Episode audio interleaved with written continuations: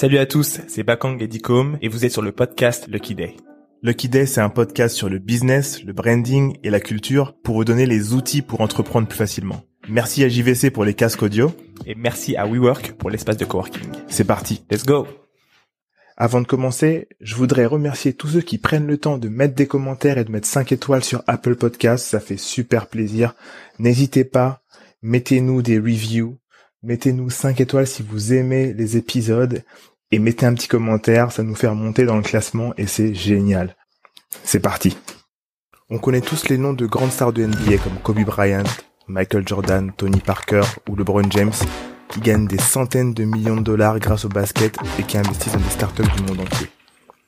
Ce qu'on connaît moins, c'est les parcours des Français qui rentrent en NBA par la petite porte et qui tentent de faire leur place et vivre de leur rêve américain. Cet épisode est dédié à l'un d'entre eux.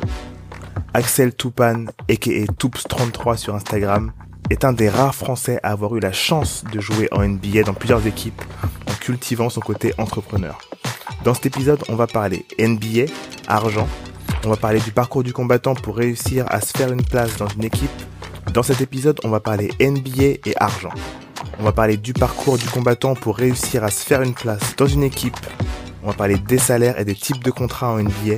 On parlera aussi de résilience face aux multiples échecs. Enfin, Axel nous parlera de son intérêt pour les investissements immobiliers, boursiers et en start-up. Gardez bien une seule chose en tête. C'est pas parce qu'on gagne pas un salaire de star du NBA qu'on ne peut pas super bien gagner sa vie avec le basket. Prenez un papier et un stylo. C'est parti. Bonjour à tous et bienvenue sur Lucky Day. Je suis Bakang. Aujourd'hui, je suis avec Dicom. Yo yo yo. Et Axel Toupane. Yes. Donc, basketteur professionnel, actuellement en équipe de France. T'as aussi passé par la NBA. Mm T'es aussi investisseur et euh, t'as créé un fonds aussi. Et entrepreneur aussi. Ouais, entrepreneur, entrepreneur, en fait. ouais, entre- entrepreneur, c'est ça, ça.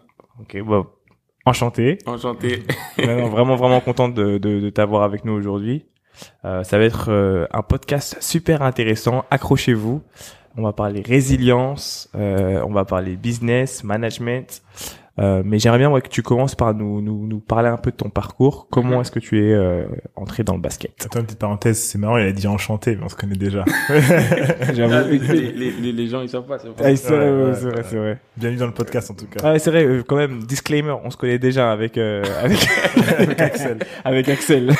Yes. Donc, euh, ouais, ouais, comment t'as commencé, comment t'es rentré dans le basket? Euh, Comment t'es allé à un haut niveau Mhm. déjà? Et ensuite euh, NBA et tout ça. Euh, bah déjà la première chose c'est que mon père il est dans le basket. Euh. Il a joué pendant plus de 15 ans. Euh, après il est devenu coach. Donc euh, bah, moi depuis que je suis né, euh, je suis dans les, je traîne dans les salles de basket. Euh, sais, je suis le petit qui jette le ballon sur le terrain pendant le match, à la fin du match, il fait des tirs et tout. Euh, donc c'est comme ça que j'ai commencé. euh, Il jouait où, euh, si c'est pas... Il a joué à Mulhouse, Mm. euh, bon, en première division en France, à Mulhouse, à Monaco, à Toulouse, à Lyon, euh, Ok, ok. Gravelines. Donc à l'époque, c'était les bonnes équipes en France.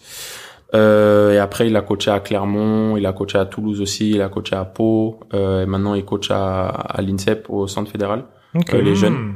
Ok. Euh, donc voilà. Et donc, euh, comme je disais, ouais, c'est comme ça que j'ai commencé le basket depuis que j'ai 3-4 ans. Euh, ah ouais, donc ouais. tout petit. ouais, tout petit. Ouais, C'est comme Bruno quoi. ouais c'est ça. c'est ça. Bruno, c'est vrai qu'on a aussi invité euh, sur Bruno le podcast. Mendes, ouais. Bruno Ouais, Mendes, le vous, irez, vous irez voir. Ouais. Euh, et donc, du coup, toi, tu, tu te lances dans le basket. Qu'est-ce qui te... Quand est-ce que tu as le déclic et tu te dis, OK, moi, je veux, euh, je prends ça euh, vraiment au sérieux et je vais passer Mhm. en mode pro? Euh, bah, il y en a eu plusieurs. Il y a eu déjà en les finales NBA 2000, euh, Lakers Indiana. C'est là Ouais. où j'ai fait la découverte de Kobe Bryant, Ok. euh, qui a toujours été mon joueur préféré et qui, bah, l'est toujours. Euh, rest in peace. Mm, donc ouais, c'est là où j'ai commencé un peu à le suivre, à voir un peu comment il comment il bossait, sa mentalité, euh, bref, tout ce qu'on connaît.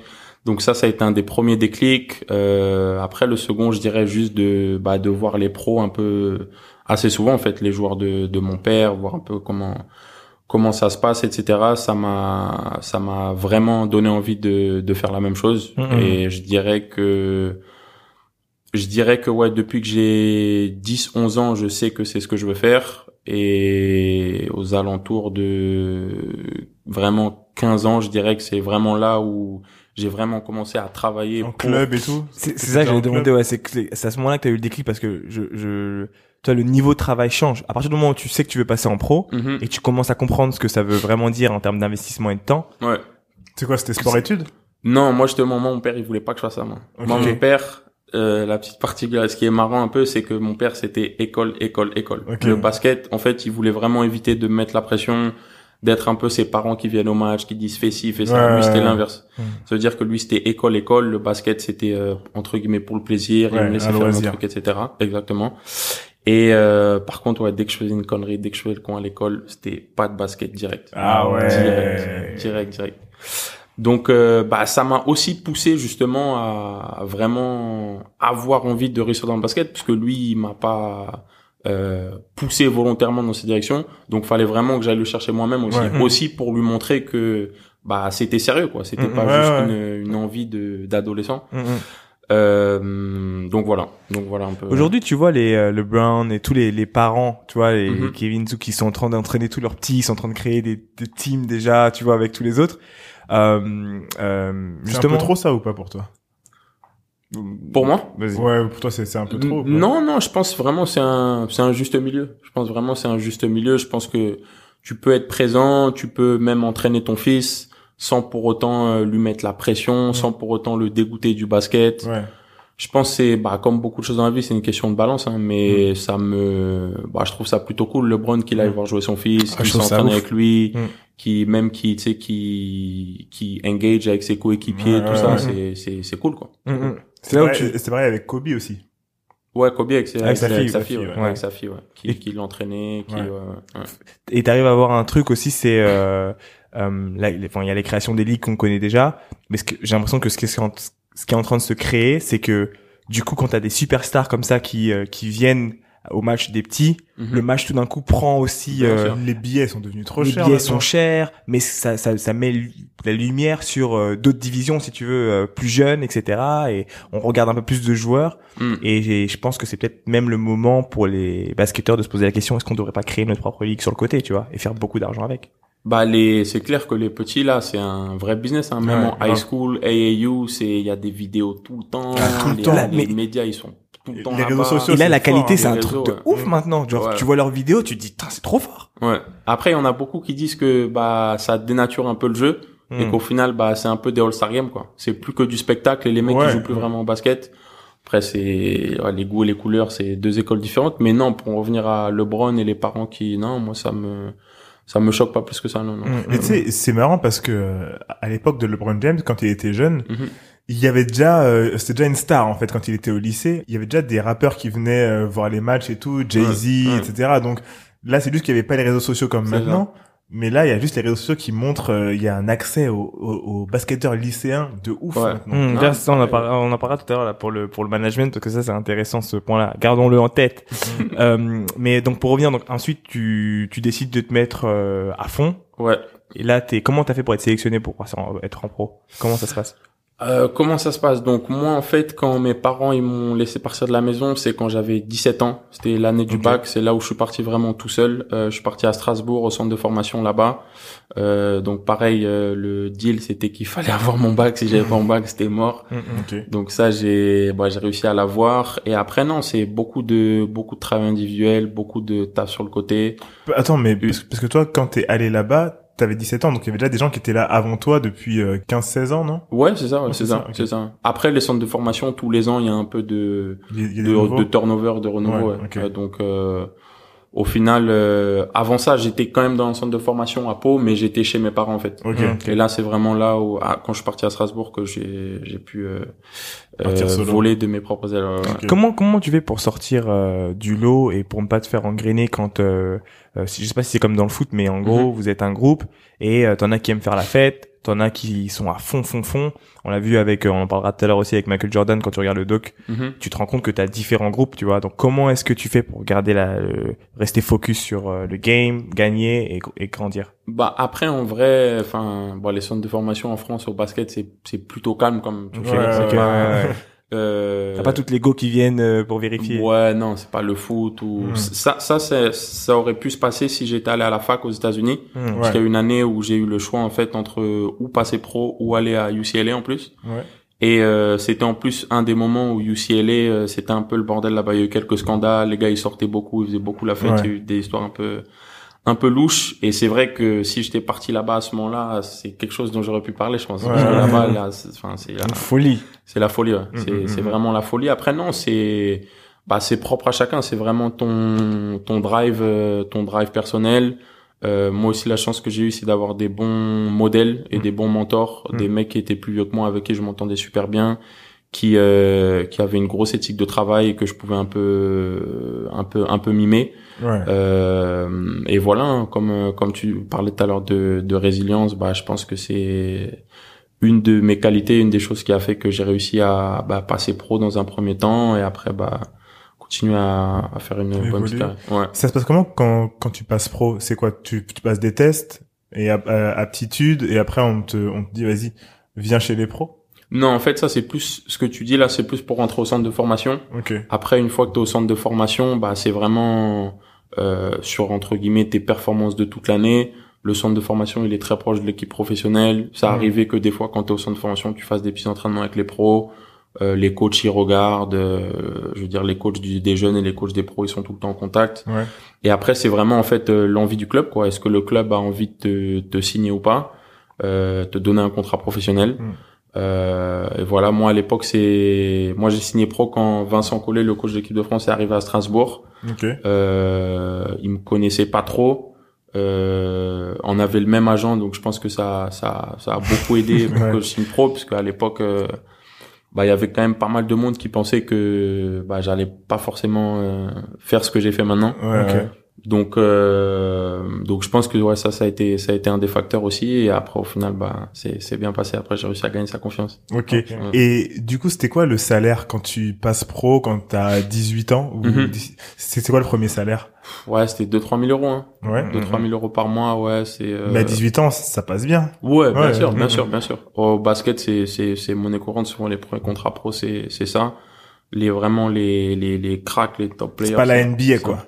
Non, non, non, non, non, non, non. Les cracks, c'est quoi C'est c'est du 12, 15 Non, non, non, non, c'est du c'est du Neuf. 4, 5, 6. Non, les jeunes qui sont Ah, qui, les top cracks, qui ont ok. 18 ans et qui sont vraiment en numéro un de leur génération, Mhm. Ils ils ont un peu plus, mais euh, mais sinon ouais, c'est euh, aux alentours de 3000 ouais, je dirais. Et, et même avec cette somme d'argent-là, est-ce que euh, justement autour de toi, ton bah, ton père, Mhm. euh, t'avais déjà une, une stratégie en place pour comment dépenser cet argent, ou ne pas le dépenser, ou le garder, ou l'investir?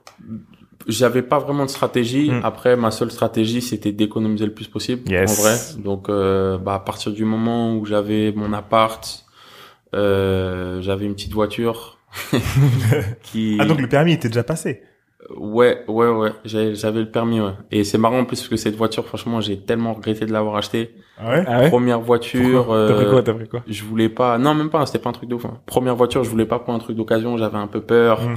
tu connais les darons ils disent bon s'il y a un problème avec une Oka c'est chaud nan, nan. donc du coup j'ai pris une voiture quasiment neuve chez Peugeot une 207 elle était moche elle était moche à chaque fois que je montais dedans j'avais le seum et au final ouais je l'avais payé euh, je l'avais payé un peu plus de un peu plus de 10 000 balles Mhm.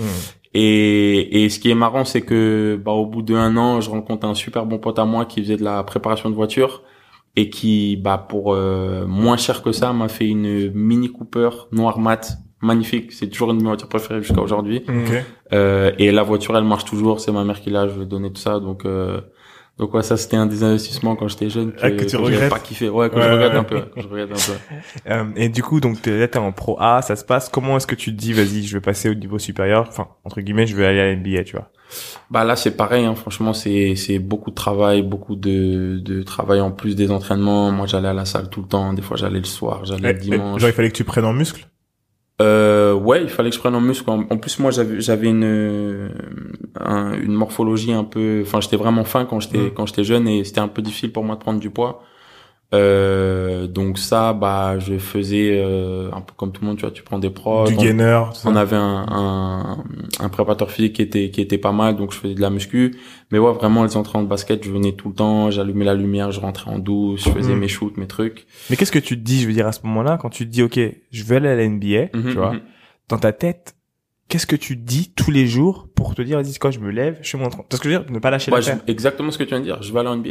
Hum, hum, hum. Tous tous les les, matchs. jours, c'était ça, je vais à la NBA. Ah ouais. Moi, en plus, vraiment, de mes 18 à 22 ans, quand j'étais à Strasbourg, j'étais un peu fou dans le sens où je pensais qu'à ça, quoi. Je sortais vite fait. ouais. Euh, c'était vraiment que ça toute la journée, même jeux vidéo, tout ça, vite fait. ouais. Et C'est que basket. que basket. Et quand bah c'est bien, mais ça aussi de mon côté, se dire que bah, quand ça se passait pas bien, des fois je rentrais dans mon appart, je cassais tout, j'étais Ah ouais? vénère, Mm. j'appelais mon daron, je- enfin je me plaignais, je, enfin Ouais, tu vois, j'étais vraiment un fleur de peau quoi. Hum, hum. Mais à côté de ça, j'ai toujours beaucoup travaillé. Comme je disais, j'étais quand même bien entouré parce que j'avais des, des, des bons mentors, des bons vétérans qui, qui s'occupaient bien de moi. Bah, Vincent Collet, quand même, qui est un, un grand coach français qui m'a, qui m'a appris beaucoup de choses. Donc, euh, donc, euh, donc voilà. Et, vas-y, vas-y. et quand tu passes euh, pro, t'as, t'as un manager? T'as un, Un agent, ouais. T'as un agent Ouais.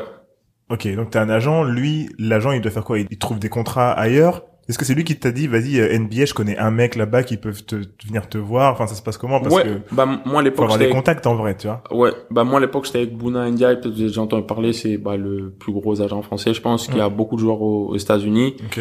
Et donc, euh, bah, lui aussi, c'est un mec qui a une mentalité de de de de de, de bosseur et de de, de bagarreur. Donc, c'était c'était bien pour moi. Et euh, ouais, lui, ce qu'il fait, c'est bah c'est lui le relais entre les clubs et toi. Après, moi, bah j'étais quand même bien à Strasbourg. Mm. J'étais un des, on était quasiment la meilleure équipe en France, une des meilleures. Donc j'étais bien là-bas. Donc euh, ce qu'il faisait, c'est ouais pendant l'été, souvent je partais aux États-Unis pour m'entraîner. Hum. Ok. Euh, C'était des- à tes frais? Euh, ouais, c'était un peu. Non, au début c'était assez frais. Après, bah plus tu vieillis, plus tu Ouais. prends un peu plus d'argent, plus Ouais. tu plus tu mets un peu plus. C'était des, des camps? Ouais, c'est espèce de camp, ouais. C'est espèce de camp où ils prenaient bah ces bons jeunes français, Mm. ils les emmenaient là-bas. On était avec un coach américain, on Mm. vivait ensemble. Il y avait des joueurs américains et euh, voilà, ça permettait de bien bosser, Ouais. de Et de travailler un peu à l'américaine aussi. exactement travailler à l'américaine, même commencer déjà à découvrir un peu les États-Unis, tu vois, Ouais. parce Mm. que c'est quand même euh, même en, en, en termes de rythme de vie et de, de manière de mentalité, Ouais. de beaucoup de choses, c'est très différent de la France. Donc premier voyage au- aux States, à quel âge du coup? Ah, jeune, hein. je crois que j'avais... C'était juste avant que je signe pro, je crois que j'avais 17 ans et demi, 18 ans. Ok. Pour le basket? Pour le basket. ouais. Ok. Enfin, j'étais déjà allé plus jeune, Mhm. mais pour, euh, Ouais, vacances pour- pour avec la famille. Mais pour vraiment le basket, ouais, c'était ça, c'était à Dallas. Euh, ouais, jeune, 17, Ok. 18 ans. 18 ans, ouais. Donc là, tu y retournes pour faire des des des, des camps, Ouais, t'entraîner, workout, Ouais, workout, et du coup, comment comment euh, t'arrives à te faire remarquer? Mhm. euh, Parce que est-ce que t'as fait la NBA avant de faire l'équipe de France? Ou le contraire? J'ai fait la NBA avant de faire l'équipe de France. Ouais, j'ai fait l'équipe de France jeune, moins de 20 ans, quand j'étais, quand j'avais, bah, moins de 20 ans, Ouais. 19. Et après, ouais, j'ai fait NBA et après équipe de France. ouais. Ok. Et donc NBA, comment euh, les mecs te, te recrutent, etc. ouais, le process? Bah en fait tous les tous les ans t'as ce qu'on appelle la draft donc euh, c'est les 60 meilleurs euh, jeunes joueurs de Des universités. université Europe enfin Ok. monde entier Ah, Europe aussi. ouais monde entier de 18 ans à 22 ans Ok. Ah, Euh, jeune de ouf. ouais donc donc t'as 60 mecs dans le monde entier qui vont être pris et qui vont avoir euh, potentiellement une place en NBA les 30 premiers ils ont un contrat garanti sûr. Les 30 d'après c'est pas sûr mais généralement ils en ont un aussi. Et donc voilà bah la NBA ils mettent beaucoup de moyens en œuvre pour justement scouter les jeunes. Ça veut dire qu'ils ont beaucoup de scouts en Europe. Ouais. euh, ils voyagent beaucoup ils regardent beaucoup de vidéos ils ont beaucoup de reports de trucs comme ça. Donc en vrai c'est quand même un milieu qui est assez quand même euh, petit. Mhm. tout le monde en connaît un peu tout le monde et où les infos elles circulent très rapidement tu vois ce que je veux dire Ouais. donc ça veut dire que déjà quand t'as 16 ans et que tu fais tes premiers championnats d'Europe jeunes et tout, t'es déjà un peu sur les radars, tu vois. En, en moins de 16, ça, j'étais pas du tout. Moi justement, j'ai volé sous le radar pendant longtemps. Ok. Et euh, mais même en volant sous le radar, euh, les mecs ils ont quand même, euh, Bon, ils, sa- ils vu, savent côté là, ouais. Ouais, ouais, ouais. ils savent côté là.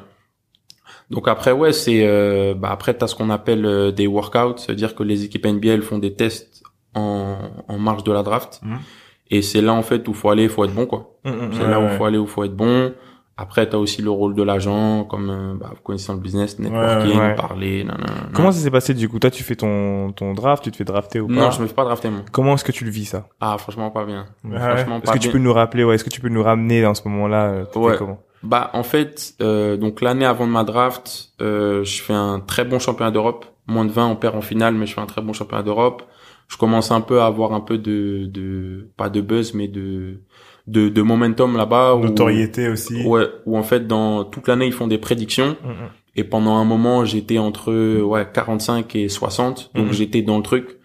Euh, et ouais, et, et au final ouais pas drafté.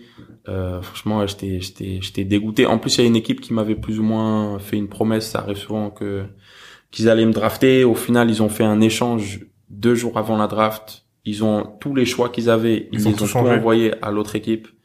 Et au final, euh, ouais, au final, pas drafté. Euh, après, c'était plus pour euh, l'accomplissement que ça signifie. Ouais. Je veux dire de te faire drafter. Après, en vrai, c'est plus simple. C'est, c'est, quand tu te fais drafter, tu sais que, enfin, surtout si dans les 30 premiers, tu sais que t'as un contrat, mais si tu passes à côté, faut, faut tout retravailler, non?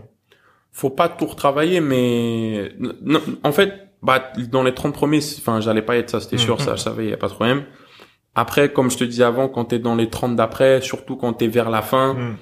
c'est vrai que ça peut être pénalisant parce qu'en fait, si tu fais drafter par exemple 55e, tu même si t'as pas de contrat, tu appartiens à une équipe. Ouais, si ouais, t'es pas drafté, t'appartiens à personne. Ça veut dire que si t'es bon, t'as 30 équipes qui peuvent te signer. Mhm. Alors que Ouais, dans ouais. l'autre cas, t'en as qu'une, tu vois.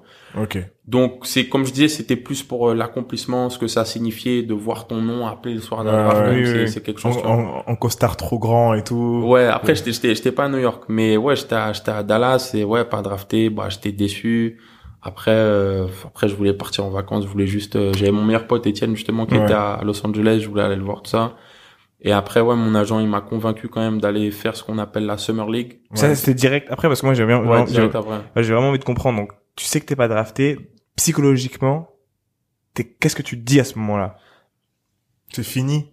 Est-ce que tu dis c'est fini? Est-ce que tu dis France. vas-y je rentre en France, je deviens pro? Ah, est-ce que tu te dis tu vois? Bah, j'étais toujours sous contrat avec Strasbourg. Hum, hum. Euh, j'étais toujours sous contrat avec Strasbourg, donc dans tous les cas, en fait, même si j'avais été drafté, j'aurais peut-être que l'équipe aurait dit ok, bah reste à Strasbourg une année de plus pour t'acquérir, continue à faire euh, à progresser. Mais euh, ouais, non, j'étais vraiment, ouais, j'étais défait quand même. hein. Franchement, ouais. j'étais vraiment défait. Et euh, comme je te disais à l'époque, c'était vraiment un moment où j'étais en mode basket, basket, basket, et je pensais qu'à la Ouais. draft, NBA draft, NBA draft, c'est c'est tout ce qui m'intéressait. Tu Mm. sais. Et en plus, bah, tu connais, après, tu vois des mecs qui sont draftés, tu te dis, putain, mais non, mais ils ont pas Enfin, tu sais comment c'est. Ouais, normal, normal. Donc, ouais, vraiment, dé- très déçu, très, très, Et très il y, a- déçu. il y a des Français qui se sont fait drafter euh, ton Mon- année? Mon année, ouais. Mon année, euh, il y a Louis Laberry qui se fait drafter euh, fin deuxième tour, mais c'était qui le gros français qui se fait drafter mon année? Evan, il y était déjà. Je me demande si c'était pas Rudy, hein. Evan Fournier? Ouais, Evan, il y était déjà. Rudy Gobert? Ouais, je crois Rudy, il est arrivé un an après, donc je crois que c'était Rudy, ouais. Ok. Je crois, hein. Hum, Je hum. crois que c'était Rudy, ouais. Et du coup, donc euh, là, quoi, tu parles avec ton père, tu parles avec euh, ton agent, Mhm. et comment comment on te remonte le moral? Comment tu te remontes le moral? Bah mon agent il me dit qu'en gros c'est pas fini, que bah, ce qui est vrai quand même, que bah justement il y a l'o- l'opportunité de faire cette summer league avec Dallas pour euh, bah continuer à te montrer, continuer à, à un peu euh, faire grandir ta cote, tu vois Ouais. ce que je veux dire? Hum. Donc euh, moi au début je veux vraiment pas le faire, Hum, hum. vraiment pas. Et au final Tu a- dis je veux pas les miettes. Ouais, même en plus la Summer League, c'est assez particulier, c'est vraiment c'est l'usine quoi. C'est c'est des équipes de 15 à Vegas, t'as un match tous les deux jours. Ah, c'est là, c'est trenches Des fois tu joues ah voilà, c'est les pure trenches. Hum. Donc vraiment, je me dis je, je, je sens pas le truc quoi. Je me dis allez là-bas là. au Ouais, final, je te, au final, je te dis j'y vais, ça se passe euh, ça se passe pas super super bien, je joue pas énormément. À la fin, je joue un peu plus, je fais des bons matchs. En vrai, ça se passe pas super bien, mais l'année d'après, quand je suis allé à Toronto, le mec de Toronto m'a dit, c'est vraiment là que je me suis dit qu'il faut qu'on te prenne. Ah, Donc, je me dis, ça a quand même servi Ouais, à quelque ouais, chose. ouais, ouais, ouais. Mais sur le coup, ouais, sur le coup, quand on finit le truc, bah du coup, il y a Étienne qui vient, euh, qui vient me voir et ouais, quand on finit le truc, j'ai, j'ai qu'une envie, c'est pas en trois quatre jours de faire n'importe quoi. quoi. Vraiment, mettre tout ça derrière moi, faire n'importe quoi, après rentrer en France. Hum, hum, hum.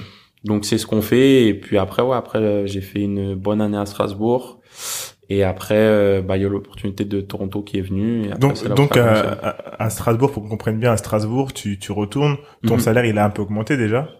Euh, ouais, mais c'était, enfin, il avait augmenté parce que j'avais signé deux ans Ouais. et que la deuxième année ça a augmenté, mais il n'y a pas eu de ré, ré, euh, ré, Réévaluation. réévaluation. Ouais. Il n'y a pas eu de ré, réévaluation. ah, rééva- Réévaluation, ouais, ouais. Ouais, après, en fait, après j'ai changé d'agent euh, en cours de saison et euh, aux alentours du mois de mai, bah il y a mon nouvel agent qui me dit que bah il y a peut-être une opportunité avec Toronto. Euh, moi à ce moment-là, je suis en mode euh, bah écoute, euh, si ça vient, ça vient, mais j'y pense, enfin j'y pense plus autant qu'avant en fait. Je me suis Ouais, enlevé un peu de, de pression et de poids parce que sinon Mm. franchement j'allais, Péter un ouais, câble. tu fais une dépression quoi. Grave, grave. et euh, donc je me dis bah écoute si ça vient ça vient si ça vient pas tant pis et au final bah c'est venu et, Comment ça s'est passé là-bas? Parce que c'était quand même euh, c'est pas facile Toronto. Comment bah franchement c'est enfin moi c'est vraiment là où véritablement ma carrière elle s'est enfin j'ai vraiment passé un cap en fait Mhm. euh, ça a commencé pendant l'été en fait où en fait le contrat que j'avais signé c'était un contrat pour le training camp donc c'était un contrat pour un essai on va dire Ok. De 10 jours, c'est celui-là? Non, non, non, c'est Non pas ça, c'est pas ça. C'est, c'est juste pour le camp d'entraînement avant la saison. En gros, tu vas au camp d'entraînement, si vraiment t'es bon et te kiffes, bah, tu signes. Ok. Et si t'es pas bon, bah, ils te coupent. Et après, où tu vas en D-League, ou tu rentres en Europe. Ok. Et moi, en fait, quand je vais là-bas, donc quoi qu'il arrive, c'était quand même un plus pour moi Mhm. par rapport à hum, ce qui s'était passé avant à Strasbourg, etc. C'était quand même un, un, un pas en avant. Et en fait, donc on passe euh, tout l'été avant le training camp avec les mecs de Toronto à s'entraîner à Los Angeles pendant un mois, un mois et demi. Toutes les vidéos que vous voyez là, les pick-up games à, ouais. à LA, tout ça, bah c'est ça qu'on faisait. Et, et en fait, bah là-bas, ça se passe super bien. Donc même si c'est des matchs d'entraînement, des matchs d'été, vraiment, je joue bien, je suis en Ouais. forme physique, je suis vraiment... T'es Ah, là, là, t'es dedans. Ouais, grave. Ouais. Je suis pas loin de jouer au meilleur basket et vraiment, il y a, il y a tout le monde, quoi. Il y a, Ouais. y a toutes les rostas, il y a, il y a, enfin, des gros, gros joueurs. Et, euh, et ça se passe bien et c'est là vraiment où je me dis, mais là, c'est mort, je rentre plus en Europe. même s'il faut que j'aille en D-League, même s'il faut que... je Parcours dis- du combattant, tu le sais quand là, c'est, c'est fini. En fait, si vraiment, c'est la première, c'est, enfin, à Dallas, non. En fait, pendant la Summer League, il y a beaucoup de jeunes, il y a beaucoup de mecs qui viennent d'Europe. C'est pas forcément que des joueurs pédigrés et labellisés NBA. Alors que là, à Los Angeles, à UCLA et tout ça, là, pendant les pick games, c'est que, c'est que des Que joueurs NBA. NBA, ouais. Il y a tous les jeunes des Lakers, avec nous, il y a Demar DeRozan, il y a Paul Pierce, enfin bref, des gros gros noms, il y a tout le monde qui est là. Et vraiment, ouais, je te dis, ça se passe bien, je joue bien, je suis en forme et je, enfin, je sens que c'est ma Tu mets des place. petits quoi. crossovers aux gens, Et, tranquille. et je sens que c'est ma place, quoi. Donc je dis vraiment, ah là, c'est mort, je rentre plus, tu vois. Mhm. Et après, donc, on va au training camp. Je me blesse une semaine avant le training camp, justement pendant un pick-up game comme ça, un gars, il plonge dans mes jambes, là, je me fais une cheville, je crois, il m'a Ah ouais? cassé le truc, quoi, de ouf. J'étais dégoûté. Et au final, bah, après, je me fais couper à la fin du training camp. c'est relou, ça, les trucs comme ça. Ouais, ouais, ouais. Et je vais en D-League, tu vois. Mhm. Et en D-League, c'est vraiment là les, les trenches, parce que là, en fait, euh, la D-League, Quand il dit les trenches, il dit parcours du combattant. hein. Ouais, ouais, Ça, ouais, c'est ça. C'est, ouais, c'est les, c'est les tranchées, quoi. Ouais, c'est vraiment, t'es dans la boue, tu dans la boue. Parce que, bah, la D-League, en Europe, ça a pas une bonne image. À l'époque, c'était ce qu'on appelait une ligue mineure, où les mecs, ils allaient là-bas juste pour, euh, mettre des paniers. Ça jouait pas bien en basket. C'était selfish, c'était tout ça. Et en fait, la NBA, depuis quelques années maintenant, ils ont repris le truc. Et en fait, ils se servent vraiment de ça comme, euh, bah, pépinière pour, euh, développer leurs jeunes talents, tu vois. Mhm. Ça veut dire que maintenant, toutes les équipes NBA, elles ont une équipe de D-League qui leur appartiennent. Et donc, ouais, donc je vais là-bas. Et, et au final, ouais, c'était une de mes meilleures expériences parce que, bah, à Strasbourg, j'étais quand même dans une grosse équipe française. On jouait la Coupe d'Europe. Mm. Donc, tu vois, j'étais un jeune. Donc, j'avais un rôle qui, j'étais pas non plus un des top joueurs, quoi, tu vois. Ouais. J'avais un rôle de role player et, et je faisais, je faisais ce qu'il y avait à faire. Et là-bas, en fait, j'ai vraiment pu lâcher les chevaux. Bah, j'étais un des meilleurs joueurs. J'avais la balle tout le temps. J'ai Mm. vraiment pu m'exprimer, quoi. Et ça, j'en avais vraiment besoin parce que, bah, tu connais quand t'es dans un rôle un peu plus petit, c'est difficile pour les gens de vraiment s'imaginer Ouais, ce, ouais, que tu peux faire. ouais. Et, et à ce moment-là, t'es payé aussi Ouais. en D-League Après, en D-League, ce qu'il faut savoir, c'est qu'en D-League, les salaires, ils sont, mais très très bas, quoi. C'est pour ça que je te dis, c'est les trenches. C'est parce qu'en fait, tu vas vraiment en D-League pour te donner la chance d'aller en NBA. Ouais. Mais le, le salaire en D-League, c'est, c'est, c'est 20, 25, 30 000 dollars l'année. Ça veut dire qu'en fait, Ah c'est ouais, comme ouais, mon ouais. premier contrat pro à l'époque à Strasbourg. Donc là, tu sais vraiment, c'est un investissement. Tu t'investis sur toi, quoi. Exactement. Ouais. C'est un bet, c'est un gamble, t'appelles ça comme tu Ouais. veux. Mm, mm. Après, j'avais touché de l'argent avant avec le camp d'entraînement. Mm. Donc en fait, moi, en fait, tout mon tout mon parcours aux États-Unis, j'étais vraiment payé à la performance, quoi. Ouais, Mission ouais. réussie, le chèque il tombe. Ah, t'es un Si on- commercial, quoi. Exactement. En vrai, c'est ça, en Ouais. fait. Parce qu'après, on va parler des contrats de 10 Ouais. jours, tout Mm. ça, et tous ces trucs, c'est, c'est, ça marche comme ça. Mais si j'avais été là-bas, j'avais pas été bon, j'avais pas été sur cela, bah, il y avait rien. Toi, quoi. zéro. Ah y avait ouais. rien, tu vois. En plus, c'est en dollars, et en plus, tu payes des taxes. Ah ouais. Donc, euh, En fait, c'est tu, fait, tu, tu, tu payais tes taxes françaises. Non, non, non, américaine, Ou- américaine. Ah, parce que c'était, Américaine. oui, je vois, tu Mais après, non, t'as raison. À l'époque, j'avais fait un, un étalement quand Mm. j'étais à Strasbourg. Bah, après, c'était pas des sommes de ouf, mais du coup, je payais encore des taxes en France, t'as raison. Mm, mm, mm, mm. Mais les taxes américaines, ouais, là-bas. Et canadiennes, en plus. Canada, c'est Toronto, c'est, Ah, Toronto, ouais, ah ouais. canadiens. Costaud. Ah ouais. Putain, il y avait plein de trucs en même temps. c'est costaud, ouais, ouais, T'es resté combien de temps, du coup, à Toronto? Toronto, ma première année, j'ai fait, enfin, la saison de D-League, on a commencé en novembre et je suis parti en février à Denver. Donc Qui est ton premier club euh, NBA, américain NBA. Ouais. Donc le, la première chance que j'ai, c'est un contrat de 10 jours, ce dont on parlait. Mm, mm. Donc c'est bien. Comment ça se passe? Attends. comment Un, ça se un passe? contrat de 10 jours à Denver. Ouais. Ça, c'est ton premier contrat. De NBA. 10 jours. Attends, NBA, attends, ouais. attends, donc là, t'es dans les trenches. Ouais. T'es dans- là, tu finis tes trenches à Toronto. Ouais. Boum, comment ça se passe pour euh, Denver? Bah c'est c'est c'est c'est marrant en plus parce que mon agent me dit que euh, en plus j'avais mon un de mes amis d'enfance Geoffrey Lauvergne avec qui j'ai grandi qui jouait déjà à Denver. Mhm. Euh, quand on était petit, on parlait tout le temps de NBA, on pensait qu'on était Kobe et Shaq et tout. Lui, il était à Denver, moi j'étais à Toronto en D-League. Et au mois de février, on est à New York, je sais plus pourquoi, et je vais le voir jouer.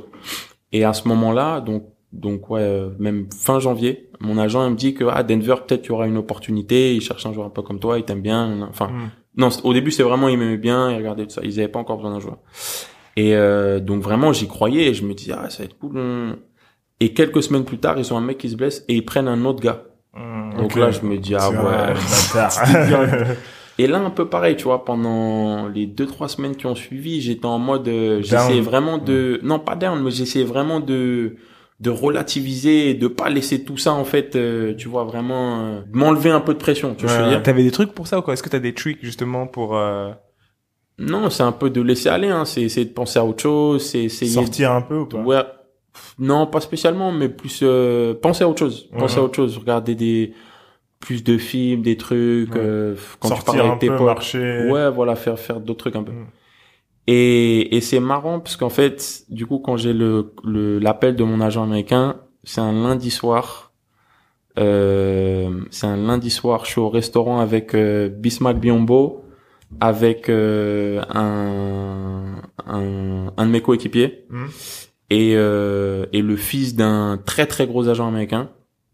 On est au resto et on se on se tâte sur euh, est-ce qu'on sort ou pas, tu vois. Ouais. Parce qu'à à- le lundi à Toronto, c'est la, franchement, c'est la meilleure soirée. Ok.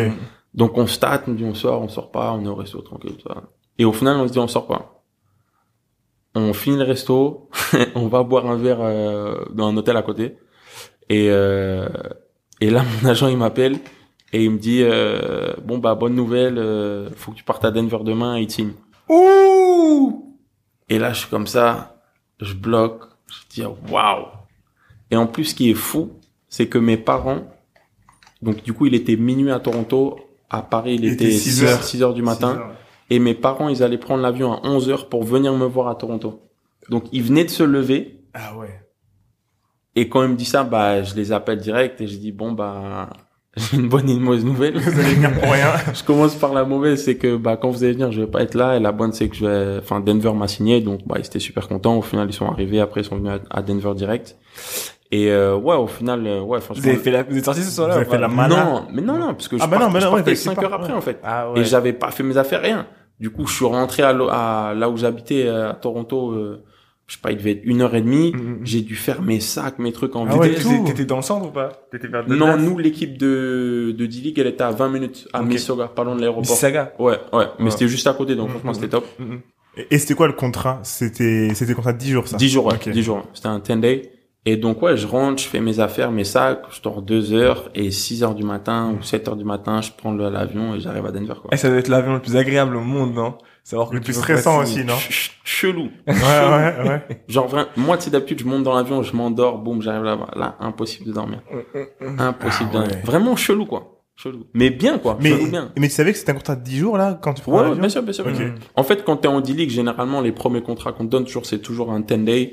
Et si ça se passe bien, après, bah, comme dans mon cas, après, ça t'enchaîne sur un autre 10 day et après, tu signes jusqu'à la fin de l'année. Mais donc, donc un 10 day, comme on dit dans un truc de business, Mhm. c'est quoi le, le- genre d'argent pour un 10 day C'est, euh, quand t'es un rookie, ça veut dire quand t'as pas d'expérience, Ouais. c'est 30 000 dollars. Pour 10 jours? Ouais. Eh, mais ça n'a rien à voir avec la France, déjà. Non, non, ça. Eh. Bah non, là, c'est vraiment la NBA, là. Eh, là, eh, eh, là, 30 000 dollars, eh, tu sais, tu parles de vrai argent. Ouais. Là, en fait, tu me parlais de 3 000 euros, après peut-être le double. Hmm. Là, pour 10 jours, Mm. on parle de 30 000 euros. Ouais, Et, a- ouais. et, et donc 10 jours, encore après 10 jours, Mhm. 20 60 jours. 000 euros en 20 jours. Ouais. Mais après, il y a ton, il y a ton agent, il y a plein de choses à prendre en compte, je suppose. Ouais, c'est ça, c'est. Ouais. Et après, bah après j'ai signé jusqu'à la fin de saison, donc là pour le coup c'était c'était encore. Mais, que- mais encore moi, je veux plus. savoir, là, pendant ces 10 jours-là, Ouais, du coup, qui devaient être 10 jours dans lesquels tu devais être extrêmement focus, ouais. comment ça s'est passé? Genre, ta routine, c'était quoi? Bah ta routine c'est que tu dois quand même, euh, tu dois montrer beaucoup de choses quoi. Hmm. Tu vois, tu dois euh, en- même en dehors des matchs à l'entraînement, tu dois vraiment être au taquet quoi. Discipline. et ce qui est marrant, c'est qu'à Denver en plus tu as l'altitude. Hmm. Ça veut dire que Ah ouais, c'est connu quand t'arrives à Denver, t'es fatigué quoi. ouais. Tu fais deux trois heures. La respiration et tout. Et moi, je me souviens, mon premier workout, je fais un entraînement individuel avec un des assistants coach. Et il me fait faire un warm-up, un échauffement là sur, sur toute la longueur du terrain. Et comme je te dis, au début, t'es obligé de montrer que Mm. t'es, t'es, t'es speed, quoi, tu vois. Évanoui. Je fais, non, non, non, mais je fais deux, trois allers-retours. Je dis, wow, c'est chaud. Donc, tu sais, j'essaie de faire genre, ça Ouais, va, ouais. tout ça, tu refais lacets un peu pour tu vois, Le mec, tu- il savait très bien, le mec, si t'as il savait, il savait. Tout, tout le monde, c'est vraiment, bah, c'est physiologique, quoi. Ouais. T'arrives là-bas, l'altitude, Ouais, c'est ça te, ça te lâche, tu vois. Hmm, hmm, hmm. Même après, pendant les matchs, je prenais de la ventoline. Il y a que- quelques gars qui faisaient ça. Ouais. Ça t'aide à, Mm. Ouais, c'est- ouais. Donc, donc, euh, euh, euh, 30 000 euros pour 10 jours. Oh, attends, attends, attends, attends. Pendant les 10 jours, là, Ouais. t'étais donc extrêmement focus. Ah, pardon. Ouais. Et, et euh, quand- qu'est-ce que t'as dû, euh, t'as dû prouver donc les points, je pense ta position, etc. L'équipe, comment, t'as- est-ce que c'est à ce moment-là qu'ils voient si tu fit avec le reste de l'équipe ou? Ouais, un peu, c'est un, c'est un peu un tout, ouais. Comme tu dis, tu dois un peu... tu retrouves ton pote d'enfance? Ouais, ouais. C'est story de fou. Mhm. Story de fou malade, je te dis, parce que quand on était petit, on parlait de ça. Mm. Là, on joue dans la même équipe. Donc tu, En, tu sais que tu, NBA. donc tu sais que tu vas rester 10 jours. Tu sais déjà que tu dois tout faire pour pas rester 10 jours. Non, exactement, exactement.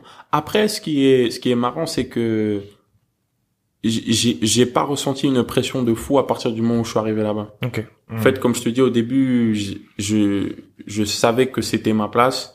Et quand je suis arrivé là-bas, bah, j'ai donné le meilleur, j'étais au taquet, j'étais à Mm. fond. Bonne forme Mais- physique mais- aussi. Ouais, mais c'était pas, c'était pas vraiment de la pression, genre. euh, Après, moi, je suis pas quelqu'un de vraiment stressé de base, mais c'était pas, j'étais pas anxieux, un peu Ouais, peur, ouais, un peu, ouais. tu vois ce que je veux dire. Hmm. J'étais tellement content d'être là que j'étais à fond, quoi. Ouais, ouais. hmm. Et donc ouais, comme tu dis, c'est un peu gagner la confiance du bah du coach du, du coach, du coaching staff, tes coéquipiers, le GM, tout ça. Et moi, ce que j'ai réussi à faire, donc au final, ouais, ils m'ont gardé jusqu'à la fin. Ok. Donc, il te garde jusqu'à la fin de la, de la saison. Mhm. Et après, et après, il se passe quoi? Après, du coup, on, bah, on repart en Summer League. Euh, on repart en Summer League où ça se passe bien. Et moi, je pense que bah, le truc où j'ai pas eu de chance quand même, c'est que bah, c'était une année, ce qui est très rare, où ils avaient trois premiers choix de draft en fait. Ok. Ok. Tu vois? Ouais, je vois. Et qui étaient placés assez haut. Les trois, ils étaient dans le top euh, 18. Ok. Ça veut dire qu'en fait, les trois jeunes que tu vas prendre, sachant que moi j'étais quand même considéré comme un jeune, j'avais 22, 23 ans, Mhm. les trois jeunes que tu vas prendre, c'est des gros prospects, tu vois. Ouais, ouais. Et moi, les trois mecs qu'ils ont pris, bah, c'était des mecs qui étaient plus ou moins à ma position.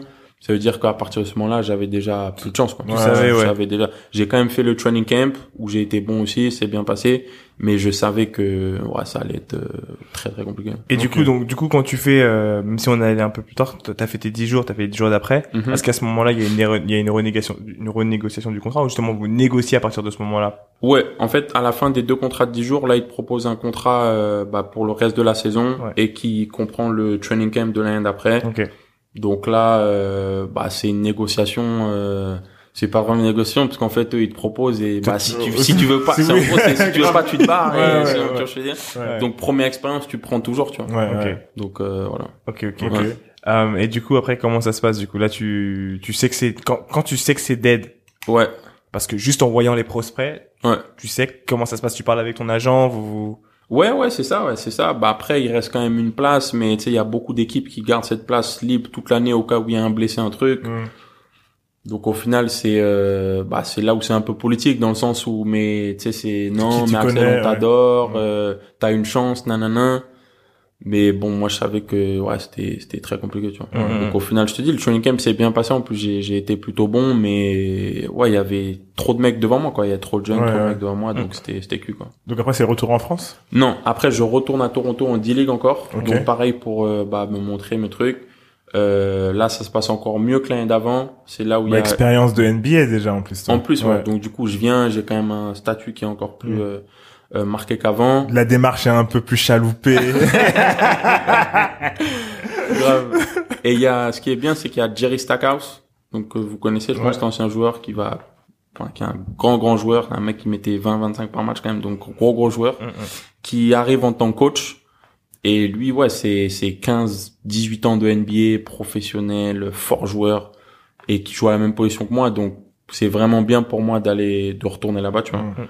Et au final, bah, on fait une saison de fou, on gagne le championnat, mais moi je m'étais fait appeler en NBA avant, donc euh, mais on gagne quand même le championnat, on a une bonne équipe, on gagne tous nos matchs, moi je joue bien.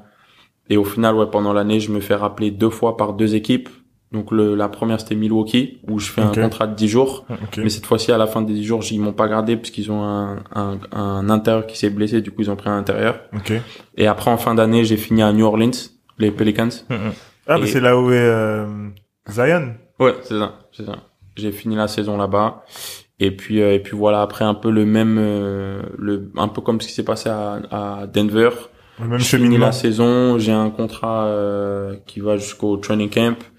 Et, euh, et après ouais, je vois que y a pas de place, c'est mort, donc du coup on s'arrange. euh, je me fais couper euh, mi-juillet et c'est après là où je décide de rentrer en Europe. Ok. Ok. Donc euh, pour, parcours. pour pour cette euh, donc parcours NBA. Mhm. Euh, donc toi, t'étais entouré que c'était que toi et ton agent. Est-ce qu'il y a un autre entourage ou dans le management ou? Bah, il y a toujours mon, mon père, tu vois. Enfin, je, je, par- je parlais très souvent avec mon père. Euh, mais pour euh, l'entourage basket, euh, ouais, c'est tout. Hein. Après, t'as tes amis à qui t'en parles un peu, mais ouais, j'allais dire. mais je- vraiment des gens influents, c'est ouais, c'est toi, ton agent, ton coach à la limite, parlait Est-ce que tu négocies avec ton agent du coup? Ouais, c'est lui qui négocie pour toi. ouais. Ouais, non, lui il négocie pour toi. Mais est-ce que toi tu négocies avec ton agent? C'est-à-dire euh, le pourcentage, Les tarots. euh, les Ah tarots. non, non, non, non, non. En NBA, c'est euh, c'est le même pourcentage pour tout le monde. Ok, C'est, je crois que t'as deux, c'est 2 ou 4%. ok. En fonction de. De ton Ouais, salaire Ton salaire, ouais. Ok. Ouais, ok, ok, mais non, y a cool. pas de- Donc, même après avoir donné de l'argent à ton agent, toi, tu t'en sors plutôt bien. Non, non, euh, je suis bien, au je suis final, bien. ouais, non, ouais. non, non, aux États-Unis, je suis bien. Non, Ouais, je. Et, et, et justement à ce niveau-là, par exemple, euh, euh, t'as parlé d'un truc intéressant, c'est que t'es retourné en D-League à un Mhm, moment. mhm, Donc c'est-à-dire que t'as stacké de l'argent quand t'étais euh, chez Nuggets, mhm. mais quand tu retournes en D-League, tu retournes au salaire Ouais. en mode investissement avant Ouais. de repartir. Ouais. Tu retournes en D-League, avant ça t'as stack up de l'argent de chez les Nuggets, Mhm. donc t'as une vision différente du game. Déjà d'une, comment ça se fait, comment ça se passe quand te- t'es entouré, quand t'es chez les Nuggets, de mecs qui font, mais on va dire les, stars, qui font des millions? Ouais. Comment ça se passe quand vous sortez, quand euh, quand Bah, c'est la cool. mala, c'est comment? Non, bah, c'est cool, c'est, tu t'occupes de rien. Donc ils savent ils savent, ils connaissent les niveaux, donc ils savent que Bien ils sûr, gèrent toute bien la sûr. team. Non, les mecs, ils sont en NBA, ils sont généreux. hein. Mhm. Surtout quand, avec les jeunes, ils s'occupent toujours bien de toi. Tu sais, en NBA, tous les jours, on a ce qu'on, enfin, tous les, ouais, tous les jours, on a ce qu'on appelle un per diem. C'est de l'argent de poche, en fait. Ok. Ok. T'arrives dans une ville, on te donne peut-être, euh, j'ai plus les chiffres exacts, mais peut-être, euh, ouais, euh, 700 dollars pour euh, trois jours. Ok. Et c'est pour euh, tes repas, tes trucs. C'est vraiment de l'argent de poche. fort ça. Ok. Et du coup, bah, les vétérans, moi à l'époque c'était Jamir Nelson, c'est le meneur qui était à Orlando, qui était en finale NBA, tout ça là. Mhm. Euh, bah moi par exemple, il me donnait tout le temps son période, dès qu'on arrivait quelque part, il me donnait tout, tout, tout, tout le temps son argent de poche, parce que lui, bah... Donc, il te donnait 700 balles, Plus plus, tes les 700 tiens. balles. Ouais, ouais, ouais. 1400 euros, toi. Ouais, Ok. Non, en vrai, je te dis, les, la, la NBA, c'est vraiment une fraternité, tu vois. Mhm. Malgré l'image un peu que les gens ont de cette ligue un peu individualiste, tout ça, Ouais. il y a quand même une, je dirais, très bonne proximité entre les joueurs. Et les vétérans, ils connaissent le game, ils savent comment ça se passe. Les jeunes, ils les mettent toujours bien, tu vois. Mhm. T'en as, ils t'emmènent faire du shopping. Au resto, bah, tu t'as- t'occupes de rien. Malade, t'occupes de rien. Enfin, c'est... Les Ah gars ouais. sont... Ouais, Ah c'est cool ça. ouais, ouais. Ah, ça c'est vraiment cool. Non, non, c'est, c'est, c'est bien. Ok. Grand seigneur. Donc, donc tu, tu rentres en France? Je rentre, non, en Lituanie. Ah, tu rentres en Je Lituanie. vais en Lituanie après en Euroleague. Euh, bah pareil, c'est un des clubs un peu historiques européens. Ouais, ils sont bons avec les Espagnols. euh, Ouais. Mm. Donc c'est, on va dire que c'est là. Euh, en fait, quand j'étais en NBA, ça m'a permis vraiment, après ma période un peu tunnel vision là à Mm. Strasbourg, la NBA c'est là un peu où j'ai levé la tête, j'ai vu comment ça se passait, Ouais. terrain, business, opportunité. Ouais. ouais. Euh, c'est là vraiment où avec Bruno on s'est plus lâché. hmm. Donc Ah, c'est à ce moment-là? Ouais c'est. Moi c'est vraiment aux États-Unis que j'ai eu le déclic pour bah tout ce que je fais maintenant. En fait. Ok. Ok. C'est vraiment. C'est quoi C'est en voyant les autres le faire C'est quoi C'est plein de Ouais, choses? bien sûr, ouais, c'est ça. C'est Mm. tu vois tes teammates qui qui investissent, les les discussions c'est plus les mêmes. Ah, voilà, ouais, ouais, voilà. C'est Parlons un peu de ça. Toi, Mhm. ce que tu as vu, c'est que tes coéquipiers investissaient dans des startups, investissaient dans, dans l'immobilier, etc. ouais des trucs comme ça, ouais ouais des des des des, des ouais comme t'as dit des startups euh, immobiliers. Tu vois que les mecs ils font des des euh, des apparences, ils ils monnaient leur image. Personal branding. Exactement tout ça. En NBA on parle, Endorsement et on tout. par- ouais on parle beaucoup de branding en NBA. On te Ouais. dit que euh, ton image il faut qu'elle soit forte, il faut tu vois véhiculer des valeurs Ouais. dans lesquelles les fans peuvent s'identifier. Michael Jordan. que demain ça peut te ça va te rapporter Ah, et moi en fait c'est là où je capte tout ça social media Hmm. c'est là un peu où je fais un peu le lien avec fashion tu vois et c'est là en fait je me dis ah ouais là il y a du boulot quand même parce que moi j'étais C'était pas comme ça. j'étais un peu dans je kiffais les sapes et tout tu vois mais tout le reste là business tout ça là ah j'étais pas du tout j'avais acheté déjà un appart quand j'étais à Strasbourg Ouais. Mais après ouais moi mon truc comme je disais avant c'était économiser quoi Ouais, ouais. économiser j'avais fait une petite assurance vie mais un truc léger quoi Donc là, t'as bien économisé quand même. là. Ouais, mais après, quand t'es aux États-Unis, quand je te dis j'étais bien, c'est que j'étais pas dans un mindset de de d'investir, de faire de l'argent. Ouais, ouais. Parce que je te dis, j'avais beaucoup de euh, bah, d'incertitude quant à ma situation. Mhm. Un jour, je peux me faire appeler là, là, là. Ouais. Ça veut dire que mon argent, bah, j'étais super bien, mais il fallait que je l'utilise pour vivre. Ouais. Pendant l'été, quand je m'entraînais là-bas, je passais genre un mois à aller, fallait vivre là-bas. Ouais. Donc euh, j'étais bien, tu vois, mais c'est pas là-bas où j'ai vraiment économisé, mis en place des stratégies, de trucs. tu vois. Ouais, Donc ça c'est vraiment quand je suis rentré en Europe. ouais. Ok. Ok. Mm. Et donc, Lituanie, Mhm. euh, le salaire, il est moins important, mais il est quand même même là. pas. Parce que bah, là, là, t'es un gars de la NBA, là. Bah Là, t'es un gars de la NBA, là, Ouais, qui ouais, mais tu sais, moi j'étais en NBA, mais c'était pas contrat garanti. euh, Ouais, tu oui, vois. oui. Donc c'était toujours euh, des euh, des portions Mm. Bien sûr. euh, d'années, de tu vois ce que je veux Ouais, dire? ouais, ouais. Donc j'étais très bien, mais en Europe, non, en Europe, il y a, il y a aussi, il y a aussi pas mal d'argent. Hmm. Et non, en Europe, bah, c'est là où, ces trois dernières années, c'est là où je pense que j'étais le mieux. Tu vois, en plus, c'est l'euro. En Europe, on te, on te, t'as pas à payer ton agent, c'est le club qui paye. Hmm, hmm, hmm. Euh, Ah, je savais pas ça. En Europe, t'as pas besoin de payer ton agent non, c'est le club qui paye, ouais. Ok, c'est une En bonne. Europe, euh, ouais, quand tu joues en dehors de la France, bah, c'est tax free. Donc, t'as pas mal d'avantages aussi, tu vois. Donc, Oh, donc c'est vraiment là, en fait, où je suis dans une démarche un peu plus de bon, là, faut capitaliser, là. Attends, Ouais, attends, ouais. attends, attends, attends. Ouais. Pour ceux qui nous écoutent, donc en Europe, donc si tu nous donnais les différences entre les States et l'Europe, mais là juste entendre que t'as pas besoin de payer ton agent et en dehors, jouer en dehors de l'Europe, De France, de France. de France Quand t'es français, ouais. ouais, c'est tax free. bah c'est le club qui paye tes taxes en fait. Ça veut dire que toi ton contrat il est net et bah le chiffre dont tu parles depuis day one c'est ce chiffre là en fait. Et ce que eux ils payent c'est tu le vois pas en fait. Oh là là, c'est beau Hum, hum. Ok, ok, ok, ok. C'est très Bah, intéressant. Il y, a quand même beaucoup de mecs qui pourraient jouer en NBA qui veulent rester en Europe parce que ça a pas mal d'avantages. Je veux Hum, dire. hum, hum. Donc euh, non non en Europe il y a c'est c'est sérieux aussi. Ouais. Ok, ça, ok. Ok. Donc, Lituanie, euh, et après, tu reviens en équipe de France. C'est à ce moment-là que tu, qu'on te rappelle en équipe de France. C'est c'est juste avant la Lituanie ouais que je fais le championnat d'Europe en 2017. C'est juste après que je me fasse couper par euh, New Orleans. Mhm. que je décide de rentrer en Europe. Et c'est là ouais, où je vais en équipe de France et on fait le championnat d'Europe en 2017 en Turquie. Et on pas top, on perd en huitième de finale, euh, un peu décevant. Un peu Ouais. décevant. Enfin en termes de Oui, je vois en termes de résultats. ouais, ouais. Mm. Et donc là, donc euh, vous faites, toi tu pars en Lituanie, du coup. Ouais. Et euh, ça se passe comment là-bas? Même Euh, agent toujours? T'as toujours le même agent? Ouais, j'ai toujours le même agent. Euh, bah, on a un coach qui est maintenant un des plus grands coachs européens. C'est un ancien grand joueur, un des meilleurs meneurs en Europe, qui est un manager exceptionnel euh, et un coach exceptionnel qui est très très dur. Au début, je m'attends pas du tout à ça. Ouais. tu pensais d'aller easy, tu penses. J'aime la NBA. Exactement. Moi, j'arrive, je rentre en NBA. Je Démarche chaloupée. Je, je, vois un peu que les mains, même, ouais, un peu, un peu. je vois les gars qu'il y a dans la team, tout ça. Je me dis, bon, il y a de la place. Ouais, ouais, je me dis, l'Euroleague, tu sais, l'Euroleague, c'est comme la Champions League au, au foot. C'est quand même balèze, tu vois. Si t'es fort en Euroleague, tu repars en NBA tranquille, tu vois. Et moi, c'est vraiment ce que je voulais, tu vois. Et je me dis, je commence pré-entraînement, tout ça. Je vois, je dis, putain, il y a de la place. Et après, bah, tu sais, le système est tellement important, tout ça, que bah, tu dois un peu te fondre dans le truc. Mmh.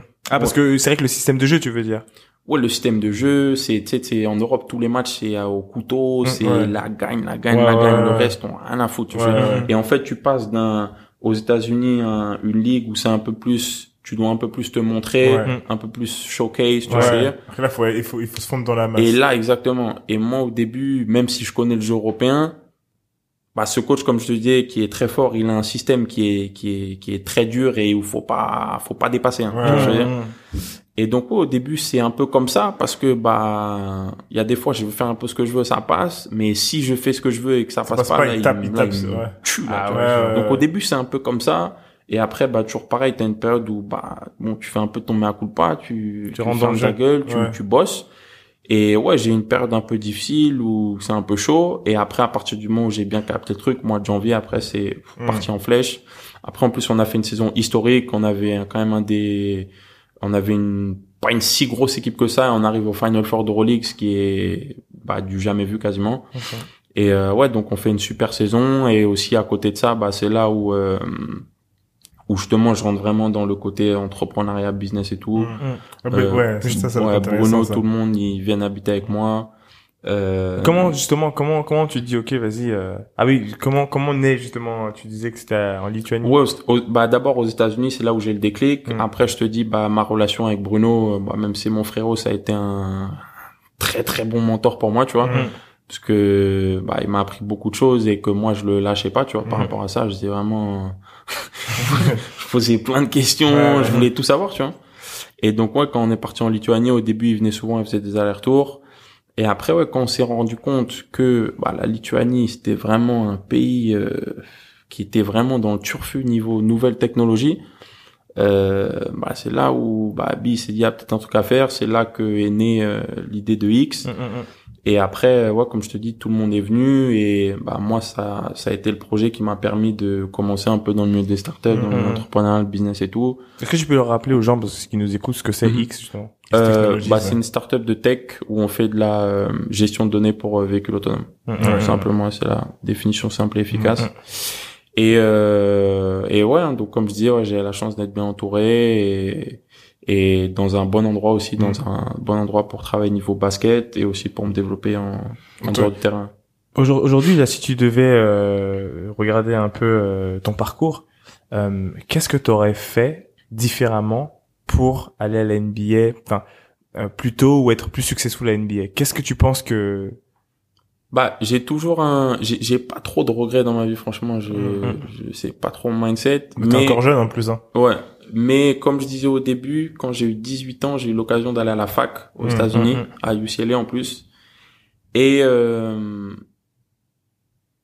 c'est vraiment pas un regret, mais j'aurais vraiment aimé vouloir euh, vivre cette expérience. Ouais, vivre cette expérience et vivre cette vie-là, tu vois, parce que euh, jouer au college aux États-Unis, c'est un truc de ouf. Ouais, c'est une expérience de malade. Tu vois. Donc euh, j'aurais, enfin, dans une autre vie, j'aimerais vraiment faire ça. Tu vois. Après, c'est pas vraiment un regret mais c'était euh, bah, l'autre route que j'ai eu l'occasion de prendre et qui euh, bah, aurait pu peut-être me faire rêver plus facilement NBA et qui aurait aussi pu totalement me rouler parce qu'aux États-Unis surtout au college il y a beaucoup de joueurs t'es noyé dans la masse mm. en vrai je pense que c'est pour nous Européens c'est plus facile de sortir du lot en Europe mm. Que de sortir du lot au college. Mm. en plus comme je te disais moi à 18 ans j'étais un peu frêle j'étais pas euh, physiquement aussi développé que les jeunes américains. Donc euh, c'était pas gagné d'avance non plus, tu vois. Mais à côté de ça, j'aurais grave voulu vivre cette vie, ouais, grave, grave. Tu sais, moi il y a un truc, euh, bon, j'ai pas une expérience de pro du tout euh, au sport, mais qui m'avait marqué euh, au state, tu me diras ce que t'en penses, toi, Dicom, c'est euh, quand je suis arrivé au lycée, j'ai vu la différence de mindset, genre au niveau du sport. Mm-hmm.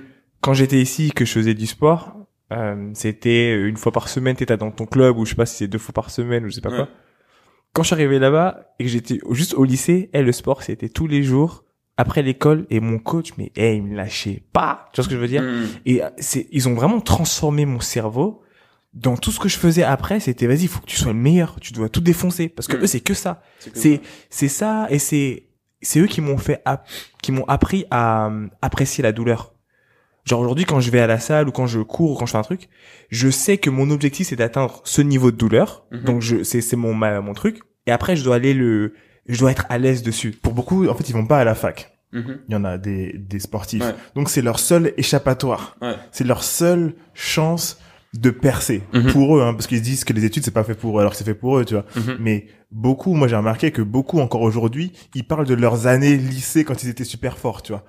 Tu vois ce que je veux dire? Il y a vraiment ce ce truc de toute façon, moi je vais tra- travailler très tôt là-bas. Mhm. Je vais travailler tôt, machin. Donc si je veux m'en sortir, c'est au lycée maintenant et après je vais directement euh, j'ai une scholarship.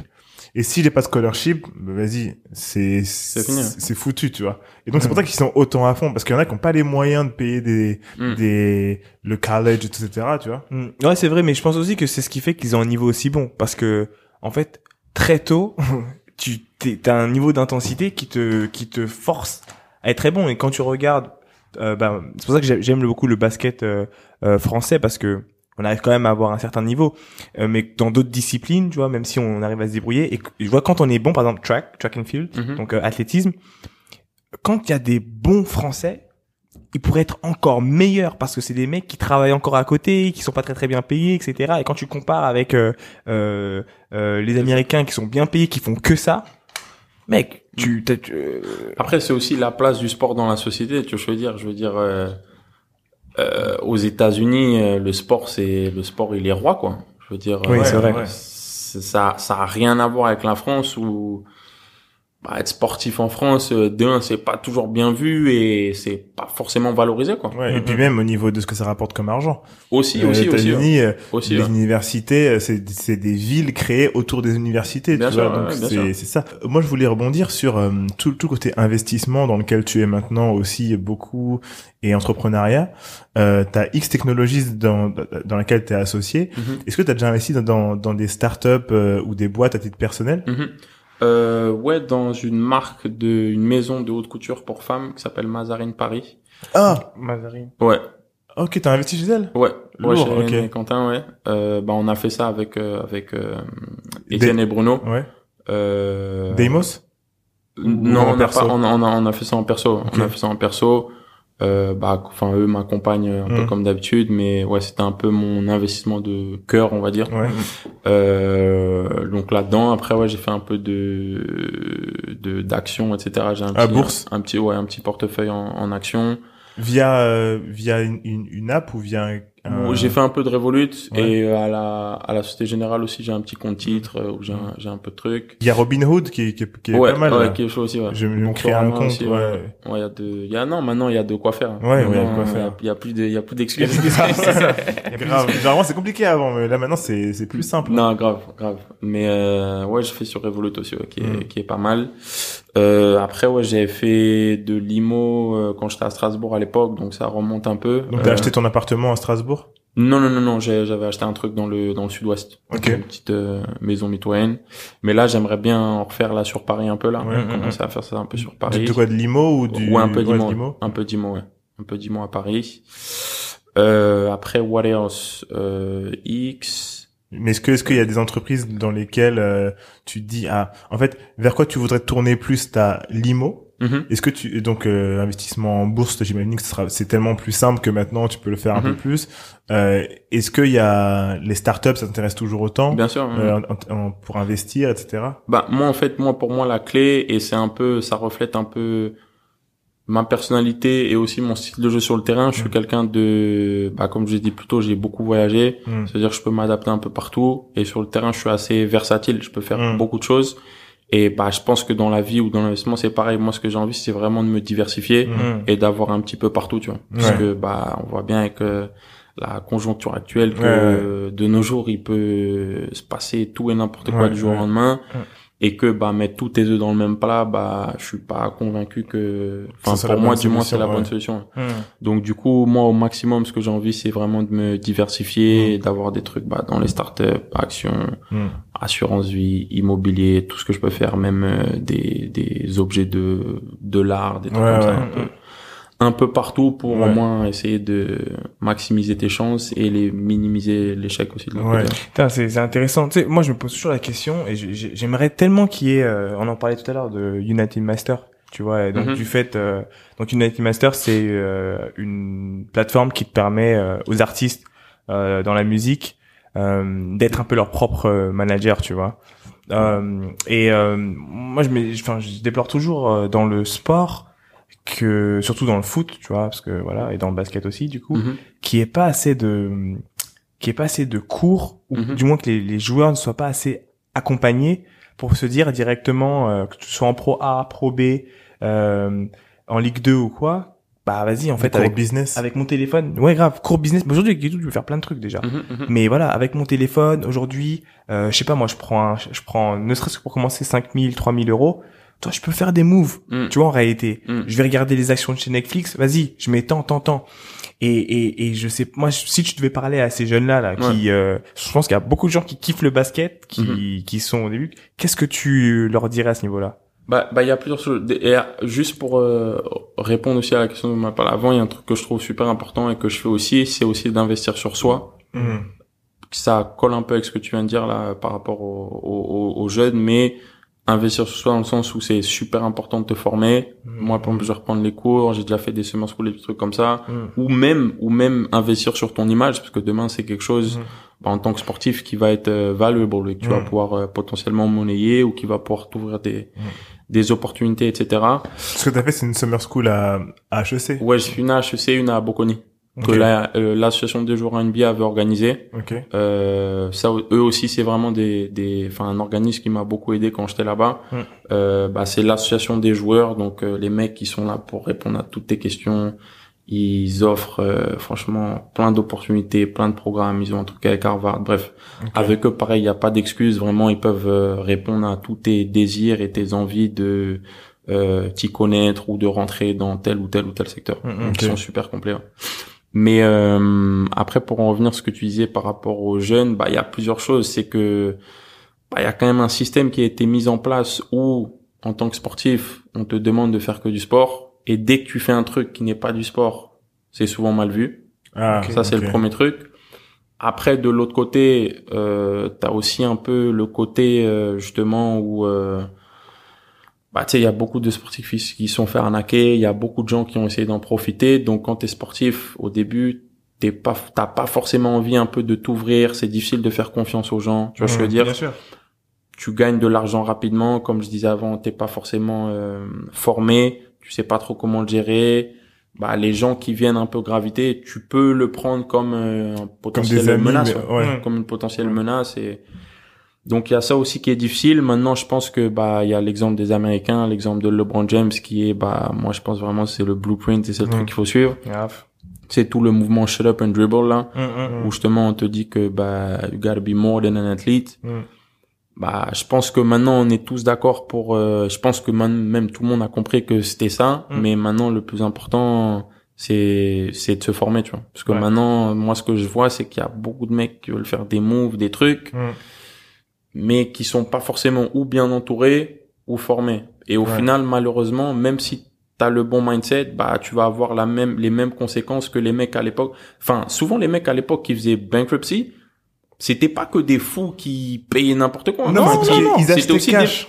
Non, mais ce que je veux dire en fait, c'est que bah comme aujourd'hui les mecs qui font des moves et qui sont pas forcément for- formés, au début ça, enfin même les mecs à l'époque ça partait d'un bon sentiment. oui, quoi. bien ils sûr. voulaient, tu Oui. vois, ils se disaient ils achetaient des des des trucs de fast food, Ouais. des des, Des euh, appartements. car washing, des Ouais, appartements, ouais, et ils se disaient bon. Et au final, c'est juste que, bah, même ça part d'un bon sentiment, si tu fais un mauvais move ou si t'investis pas là où il faut, bah, ton truc, ça. Ah, mauvais move, c'est un mauvais move. Hein. Et, Ouais. et, et- et même Mm. genre aux États-Unis, genre faut, faut se rappeler que quand euh, il y a eu les moves des appartements, c'est que il y a beaucoup de joueurs de la NBA qui ont été tapés par la crise des subprimes. Aussi, ouais. Ouais. Ça les a butés. Aussi, aussi, aussi. Ouais, ouais. Et ça, pour le coup, c'est pas C'est pas de leur faute, tu vois ce que je veux dire pouvait, Ouais. euh, Parce qu'ils ont racheté bon. des, tu sais, ils étaient vraiment dans le mouvement, laisse-moi, j'ai racheté des blocs et des blocs, genre, euh, vraiment en mode euh, buying back the hood, tu vois. Ouais. Et ça, et ça, des et bâtiments dans pour les quartiers. Quand tu vois un TI, hey, Mm. TI aujourd'hui, il possède la moitié de- d'Atlanta, un gars. Mm. Une- un quart d'Atlanta. Mm. Mais, mais, euh, mais tout ça pour dire que pour, euh, et, et je suis d'accord avec toi, moi, la lecture que j'ai de, des sportifs, euh, en fait, je, je, je, me dis qu'ils savent pas à quel point ils peuvent se faire de l'argent. Et là, je vais rester juste sur les sportifs français. Je vais pas Mhm. aller très très loin. À quel point ils peuvent se faire de l'argent euh, en France, dans le sens où euh, là où t'as euh, les Messi qui sont très très hauts et qui eux entendent tout, etc., machin truc, tout ce qui se passe. Ici, t'as des mecs qui ont de l'argent comme Mhm. ça, moins que des fois les sportifs, mais qui savent que ok, il y a telle startup qui fait ça, vas-y, je mets mes 20 000. Il y a fait ça, eh, je mets mes 45 000, etc. Ils sont au Je courant. mets mes 10 000 même. Ils sont au fait, ouais, carrément. Ils, ils, ils sont au fait de ce qui se passe, Mhm. genre dans dans le game de la tech. Le network. Ouais, Et ça- donc moi, j'ai, enfin, s'il y a un truc à faire, c'est de se dire, euh, quand t'es sportif, déjà, prends, regarde, regarde tout ce qui se passe, regarde, écoute des podcasts comme les nôtres ou d'autres podcasts dans lesquels tu vas être au courant de tout ce qui se passe aujourd'hui en termes de- d'entrepreneuriat Mhm. pour pouvoir justement contacter directement ces gens, parce que tu peux les contacter en direct Mhm. et euh, parler avec eux. Ok, vous faites ça, machin. Moi, j'aimerais bien. Je suis intéressé par ça, ça, ça, ça, ça, ça. Et c'est comme ça aussi que tu fais tes investissements et que tu te rends compte de ce qui se passe. Et la deuxième chose, c'est de dire, ok, si tu sens que t'as pas le temps, parce que comme tu as dit, il faut rester focus. Mhm. Là, il y a une position d'agent intéressant. Tu vois, t'as la position d'un mec qui tout ce qu'il fait, c'est être au courant euh, de ce qui se passe au niveau des deals et qui va te balancer des deal flow. Tu vois. Mhm. Mhm. Et ça aussi, c'est un truc, euh, bah nous, on en connaît pas, hein, tu vois, on en connaît plein, je veux dire, mais c'est, euh, pour moi, c'est l'une des façons pour euh, ces sportifs-là d'être au courant de ce qui se passe, parce que il y aura, tu sais, à partir du moment où t'es conscient que sur 10 de- investissements, il y en a peut-être un qui va fonctionner si t'as de la chance, tu vois, euh, tu le sais, tu vois, mais à la fin de la journée, ça construit ton truc. Non, bien sûr. Commence par tout ce qui est immobilier, bien sûr, parce que c'est un peu plus safe Mhm. une fois que tu as fait ces trucs-là. Je, je, je, je, je- je pense hein, que si on arrivait à créer cette barrière, cette, ce pont plutôt entre le monde du sport c'est et le monde de la tech, bah c'est ce que vous faites, Ouais. tu vois. Ouais. Vas-y, hein. Non, non, non, non, c'est c'est ça, ça. tu vois. Moi, moi, souvent, ce que je dis, c'est le, le, le truc numéro un pour moi, le plus important, c'est déjà se connaître soi-même, en fait. Savoir ce que t'aimes, ce que t'aimes pas, parce qu'après, le monde de business, même des startups, c'est vaste, c'est, peut-être qu'au début, c'est mieux d'aller dans des secteurs ou de travailler sur des deals qui vont être plus en, en coalition avec toi, avec ce que tu fais, avec tes connaissances. Je sais pas si t'es un sportif, ça peut être, je sais pas moi. Tony Parker, par exemple, il a investi dans une marketplace de, de trucs sportifs, là, de, L'équipement, sont- d'équipements sportifs, Ouais. exactement. D'équipements sportifs, tu vois, ça peut être des trucs comme ça au début, des trucs avec lesquels t'es plus familier. Mm, mm. Euh, comme ça, ce sera plus facile. Après, le deuxième truc, c'est ce que tu disais. Pour moi, c'est vraiment faire tes devoirs. C'est le travail de lire, faire tes recherches, écrire, poser des questions, commencer à networker, commencer à passer des coups de téléphone, tout ça. Ça, je pense, c'est super important. Et ça, ça, pour le coup, ça, faut vraiment que ça vienne de toi, tu vois. Mm. Si ça vient pas de toi, c'est moi. Et après, le dernier truc, c'est bien s'entourer. Je pense bien s'entourer. Une fois que tu as commencé à networker tout ça, essayer un peu de voir quelle personne peut, tu vois, avoir un rôle un peu plus important euh, pour moi, avec qui je peux potentiellement travailler, avec qui je peux potentiellement faire ce que tu as dit, dans le sens où, bah lui, il va essayer de me chercher des deals, il va essayer un peu de me faire euh, des petits reports de Mm. Qu'est-ce qui se passe dans l'écosystème startup ou dans l'écosystème de tel ou tel ou tel business. Mm, mm, mm. Et, et je pense que bah si tu arrives à faire ça dans cet ordre-là, bah tu te rapproches de pas trop te casser la gueule, tu vois. Ouais, c'est ça, tu vois c'est ce que je veux ça. ça. Mais comme je te dis, moi je trouve qu'il y a des, il y a vraiment entre guillemets des torts des deux côtés, tu vois. C'est que je te dis, on, on est quand même dans un système où moi maintenant qui ai réussi un peu à passer ça, t'es quand même dans un système où je te dis quand tu commences à faire autre chose, on veut pas. Ah, Tu vois? qui ne veut pas? Tes agents, tout ça? Tout le monde, tout le monde. On va te dire en fait, il est pas concentré, mais qu'est-ce qu'il fait? Il se lance dans un truc qu'il connaît pas. Mais tu peux le faire en soum soum Ouais, tu le fais en solo. Non, non, tu, tu peux, tu peux, mais au bout d'un moment, tu Oui. connais, tu vas Ouais, ouais. communiquer, tu vas truc. Ouais. C'est sûr. Après, je te dis, c'est pas non plus les gens, ils viennent pas, ils te mettent pas le gun sur Oui. la tempe, pas te dire il faut rien faire. Oui. Mais tu sens que c'est pas quelque chose qui est vraiment voulu, tu vois. Je comprends. Et après, je te dis, de l'autre côté, c'est, bah, quand t'es sportif, t'es dans une situation qui est quand même assez agréable, Mhm. t'es à l'aise. Il y en a qui ont pas forcément envie de se lancer dans ça, tu vois. Ils Moi, le font après. Ils le font après, mais moi, Ou alors ils ont un mec qui gère leur argent.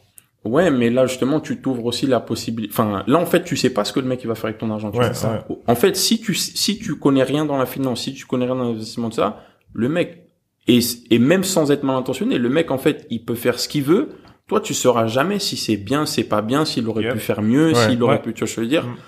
Moi, le premier appart que j'ai acheté, euh, bah on avait, j'avais emprunté et bah j'ai gardé les mêmes taux de de de 2012, je crois que c'est en 2012 ou 2000, ouais 2012 jusqu'à maintenant quoi. Mmh. Alors qu'en vrai c'est c'est une aberration parce Ouais, en que vrai, les taux ouais, maintenant ouais, ça, a changé. Bien sûr. Donc du coup tu vois là maintenant j'ai capté donc on a renégocié et au final j'ai gagné bah, des années de remboursement quoi. Ah ouais. Mais si tu sais pas ça, Et puis eux, tu eux, comment Eux, ils vont rien dire. ils vont rien dire en plus. Mais ils vont rien dire, mais après c'est pas pour faire l'avocat tout ça, mais c'est aussi compliqué. Je, je parle pas de mon exemple en particulier Mhm. parce que là pour le coup je pense que bon, mais c'est pas facile aussi de parler à des mecs qui sont pas dans ça, dans le sens où tu parles à des mecs qui connaissent pas, qui quand tu leur parles de ça, ils ont pas trop envie de parler de ça, ils disent oui oui oui. Si tu commences un peu à rentrer dans des trucs compliqués Mhm. ou tu commences un peu à dire bon peut-être qu'il peut se passer ci, peut-être qu'il peut se passer ça, Tu perds le mec, quoi. Tu perds pas le- parler le- des trucs ouais, qui... tu perds un peu le gars. Le gars, ouais. tu sens qu'il a pas envie. Lui, il veut juste que ça se passe bien. Donc maintenant, tes conseils financiers, tu fais quoi? Tu dis bon, écoute, je vais faire euh, ce que je pense être le mieux. J'ai 25 gars à gérer. Je vais faire en sorte que tous ils se cassent pas trop la gueule, mais je vais pas forcément maximiser leur potentiel. tu Ouais, ouais. Et moi, c'est quelque chose, tu vois, c'est pour ça que j'ai changé plusieurs fois d'agent dans ma carrière aussi, Mm. même si les agents ils sont pas du tout dans le côté business. Mais moi, je voulais toujours être un- avec un mec qui va maximiser mon potentiel. Ouais, tu ouais, vois. J'ai été avec, bah, comme je t'ai dit, avec Bouna au début, enfin, avec des, avec des gros agents qui sont des grosses agences et qui ont beaucoup de bons joueurs. Mm. Mais quand t'as beaucoup de monde, c'est difficile de, Ah, de compliqué. gérer. Et chacun Ouais. bien Et aujourd'hui, bah, je préfère être avec un plus petit agent qui va vraiment, Comprendre ce que tu veux faire au niveau Ouais, business aussi. Consacrer du temps, surtout. ouais, mais vraiment même niveau basket, vraiment consacrer du temps, un maximum de temps à moi, quoi. Mm, mm, Ouais, ouais. Parce qu'au final, les autres, bah, même c'est gars, mais pour moi, tu Bien vois. sûr, Ouais, bien sûr. Mais, euh, mais ouais, non, c'est un, c'est un, c'est un gros, c'est un lourd process, ouais. C'est Ouais, pas, c'est- c'est pas évident. C'est un- c'est un process qui est lourd et, euh, et moi je voulais te demander, par exemple là ton ton ton agent euh, ou tes différents agents, est-ce que ils t'ont mis sur des deals euh, avec des marques?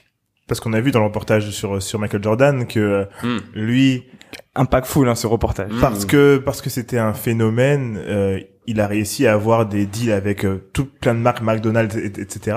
Toi, j'ai vu que tu avais fait un truc avec Chipotle, Ouais. mais c'était c'est arrivé comment ça ce deal là C'est toi qui allais le chercher ou Ouais, c'est- non, C'était c'est- Instagram ou c'est le Ouais, c'est plus ça, ouais. Nous, les, les agents au basket, c'est vraiment le sportif. Ok. L'extra sportif, c'est... Il te faut un publiciste, c'est un peu ça faut. Ouais, un PR, un truc, faut, faut trouver quelque chose d'autre. Après, non, pour Chipotle, ouais, c'est fait sur Instagram assez Mm. naturellement. Et c'est vraiment de, de, de se lancer dans le basket. Après, bah, moi, ce que j'ai fait aussi, c'est que, bah, j'ai un de mes meilleurs amis, Franck, qui est aussi mon community manager, qui est très bon là-dedans. Et donc, comme je disais avant, Franck euh... Kanga, qui ouais, aussi, vois- qui bosse aussi avec ouais, moi chez Action. ouais. Et ce que je disais avant, quand tu investis sur toi, tu investis sur son image, tout ça, bah de l'autre côté, tu peux récupérer des sûr, trucs, ça, ça, ça, ça en fait partie. Donc ouais, c'est c'est des petits trucs. euh, Des trucs qui Cool, pour quoi. nous devraient être mais complètement naturels. mm. Exactement, exactement. Pour moi, ça, ça devrait être la base, tu vois. Après, c'est aussi en fonction de toi et de ton exposition et comment tu veux euh, te laisser driver à ce niveau-là, tu vois. Mais pour moi, c'est censé être naturel, tu vois. Ouais, c'est clair. Genre, une- enfin, genre par exemple euh, Chipotle, Nike, je pense que c'est parce que t'es en équipe de France. Ouais, après Nike, c'est là, ça touche quand même au sportif. Donc Mm. ouais, ton agent, il peut, il fait quelque chose. ton agent. ouais. Mais tout ce qui est autour, je pense que je me rappelle avoir vu un documentaire, un, un documentaire sur Netflix sur, euh, je sais plus comment il s'appelle le mec, mais c'était euh, l'entremetteur qui a réussi à avoir euh, les- Godfather, ouais. Ouais, The Godfather, c'est le, le film. Il a réussi à avoir les premiers sportifs, euh, je crois le premier sportif afro-américain de baseball à avoir, été, à avoir été mis dans des films. Ah, j'ai pas vu ça. Tu vois? Bah, bah, en fait, c'est c'est trop bien parce que il a fait le pont entre le sport et l'entertainment. Mhm, Et, euh, et clairement, là aujourd'hui, on le voit bien avec Steve Stout, mhm. par exemple, euh, qui Mhm. lui aussi a fait ça en tant que publicitaire. Et c'est un truc qui est aujourd'hui, t'es un influenceur, tu vois. Tu devrais et pourrais avoir euh, euh, plusieurs deals de, de qualité. Je sais pas, Mhm, genre. Beats by Dre, euh, tous ces trucs-là. Normalement, c'est et surtout que quand on quand on y réfléchit bien, genre euh, en termes de move business, ça coûte pas non plus des millions. Je veux dire, à partir du moment où vous êtes euh, 7, 8 basketteurs à avoir un certain niveau, tu dois prendre les bons, tu vois. Mhm. Sachant que euh, ça c'est le truc que je voulais dire aussi tout à l'heure, c'est que euh, t'as dû créer des liens aussi quand t'es allé à l'étranger, donc à la Bien NBA. sûr, ouais. Tu vois, t'as dû créer des contacts, tu Ouais. vois ce que je veux dire? Et donc, si vous avez tous les deux, enfin tous les trois, quatre, ce mindset là, tu Mhm. vois par exemple, bah il y a possibilité de, de de faire un peu comme LeBron l'a fait. Euh, bien évidemment, il l'a pas fait tout seul, il était accompagné. Ah oui, c'est lui, surtout son bras droit euh, qui a fait qui a fait le taf, mais euh, de faire une plateforme de médias, tu vois ce que je veux dire Mhm, ou pas? mhm, et, clairement, clairement. et et ce genre de choses, je me dis, Mais, mais il a levé 100 millions, là. Ouais, mais, mais en fait, le truc, c'est que c'est ça, c'est que c'est pour ça que je disais, et c'est ce que vous êtes en train de faire, et, et, euh, et je serais heureux de vous accompagner d'ailleurs sur ça, mais c'est ce lien entre les sportifs Mhm. et le et le monde de Du business, ouais. du business, tu vois. Tu sais, Il y a un mindset qu'il faut avoir, tu vois. il faut sûr. comprendre toutes les clés Mm. et et pour aller lever, comme vous savez le faire aussi, tu vois. Et après, c'est c'est pour moi, c'est juste une traduction, tu vois. C'est deux langues et c'est une traduction Mhm. mais il y a des moves de fou à faire. Je sais que tu connais euh, comment il s'appelle celui qui fait euh, euh, toutes les vidéos là, le camer de basket, Euh, parce que c'est un petit, euh, enfin Ah, Ricky? Ricky. Ricky, ouais. moi Ricky, je kiffe ce qu'il fait. Ouais. Je vois où il peut aller, je vois ce qu'il veut faire. Je me dis si moi je vois ça, mais vous là, je comprends pas pourquoi il y a pas déjà euh, quatre personnes qui sont pas en train de dire hey, Ricky viens ici, bam bam bam bam bam, Ouais. Parce que il il y a un vrai truc à faire. Ouais, il y Et, et, et le truc, c'est que il faut se dire que vous êtes dans une position avec le, le basket, et je prends le basket en particulier parce que c'est encore brut de décoffrage. Quand tu regardes, euh, C'est pas le foot, quoi. c'est pas le foot, tu vois ce que je veux dire ou pas? C'est-à-dire que au niveau pro, ok, tu vois, plein de choses à mais, faire. mais au niveau tout ce qui est en dessous, tu vois, Beaucoup de potentiel. hein. Mm. il y a du potentiel de ouf. Et, Mm. et toi qui as euh, dû du coup euh, faire la pro A ensuite partir etc etc et, tu, et aujourd'hui on voit tous euh, que et je suis comme tout le monde je suis inscrit sur tous les, les Instagram des jeunes joueurs euh, je suis à fond dedans etc. Ouais. mais ce qui est en train de faire Ricky c'est ça en gros tu vois ce que je veux dire? Et Même, dire, même tous les trucs de Bleachers Report et tout. Ouais. T'as plein de trucs à faire. comment tu l'accompagnes? Comment tu comment tu vois Colors? Mhm. Euh, donc euh, Colors euh, qui est une plateforme pour la musique mais européen comment est-ce que tu accompagnes un Ricky pour avoir cette plateforme là en mode européen? Mhm, mhm. tu connais tous les agents euh, à- à- que tu peux associer en mode euh, partenaire Non, tu clair, connais tous les trucs tu vois ce que je veux dire ou pas? Et moi c'est ça que je me dis je me dis tiens il y a des vrais trucs à faire et en plus de ça derrière c'est simple d'aller chercher l'argent c'est simple d'aller chercher l'argent chez Nike c'est simple d'aller chercher l'argent à droite à gauche d'avoir des euh, partenariats de ouf avec euh, les mecs de Pigalle avec les mecs de enfin tu vois de faire des, des trucs de ouf clair. Mhm, mhm. et ma question c'est toujours de me dire pourquoi est-ce que genre chez. Ouais. T'as pas besoin d'attendre de voir. Parce que je sais que tous les, les pros basketteurs, ils sont en train de regarder le truc de LeBron, genre, yo, that shit crazy, bro. Mais je me dis, qu'est-ce qui se passe? Tu vois ce que je veux dire? Et c'est pour ça que je me dis, comment est-ce qu'on peut faire pour, euh, pour leur donner ce mindset-là, tu vois? Bah, je te dis, déjà, ça va passer par de bons exemples. Enfin, nous, avec Bruno, Etienne, Franck, c'est bah, êtes- exactement ce qu'on essaie de faire, tu vois. Et bah, moi, plus le temps passe, plus je sens que les mecs sont réceptifs et ils veulent, tu vois, ils, des buy-in et ils veulent en Ouais. faire partie, tu vois. Hmm. Donc ça, c'est bien, mais après, ouais, va falloir que ça passe par des, ouais, par des accomplissements, par Mm. des, des bons exemples, des, des, des, des wins. Et après, ouais, ça être beaucoup de, comme je disais, un travail de, un peu de, de formation, de faire comprendre certains trucs aux gars, le mindset qu'il faut avoir, etc. Après, une fois que tout le monde a ça, après, ça roule, hein. Mais c'est, c'est, c'est que- quand même quelque C'est un chose travail de longue haleine. bien ouais, sûr. ouais. Parce que c'est des trucs qui, en France, n'ont jamais vraiment été faits. Mm. Avant, euh, aux États-Unis. Dans le foot, c'est c'est pas mal quand même, mais mais dans le basket, Ah, mais moi, Même- même moi, dans- même dans le foot, hein. même dans le foot, même Quand je vois le les moyens qu'il y a, tout ce qui se Ouais, passe, je me ouais. dis c'est. Et la dernière fois, je lui ai envoyé la vidéo de, euh, on suit un Instagram, et tu sais, ils font une sorte de ligue, euh, euh, ils font une sorte de tournoi mondial, mais des cités. Euh, ça s'appelle comment ça? Euh, Je me rappelle plus. Mais la ouais, canne, c'est la canne, non Barrio, Barrio. ouais, mais c'est un euh, nom, genre, euh, mais c'est, c'est, c'est, La c'est- Barrio Cup, un truc un comme truc ça. comme non ça. Eh, mon gars, c'est filmé, C'est ouais, c'est bien filmé. archi bien filmé, cool. c'est que des jeunes, tac, tac, tac. Tu sais, et je me dis, ça, bon, il, il, il pourrait le pousser encore plus, mais j'en suis sûr. Quand je vois ce qu'ils essayent de faire, genre la façon dont ils filment les corners, les coups francs, Mhm. j'ai cru que c'était un jeu vidéo le truc. Mais c'est des jeunes, tout ça, machin. Ah, je pas je te, le- je t'en- je Ouais. t'enverrai le truc. Et quand j'ai vu ça, je me suis dit, ok, le mec, je sais qu'il a la vision, il a juste peut-être pas les moyens. Mhm. Mais il a la vision, et c'est le genre de, eh, le terrain, il est blindé. Il y a tout le monde qui vient à tous les matchs. Mhm. Tu vois ce que je veux dire? Les Ouais. sites, ils sont pleins. Et c'est là où tu dis, ok, il y a un truc. Tu vois? Basket, ça peut être exactement la même chose.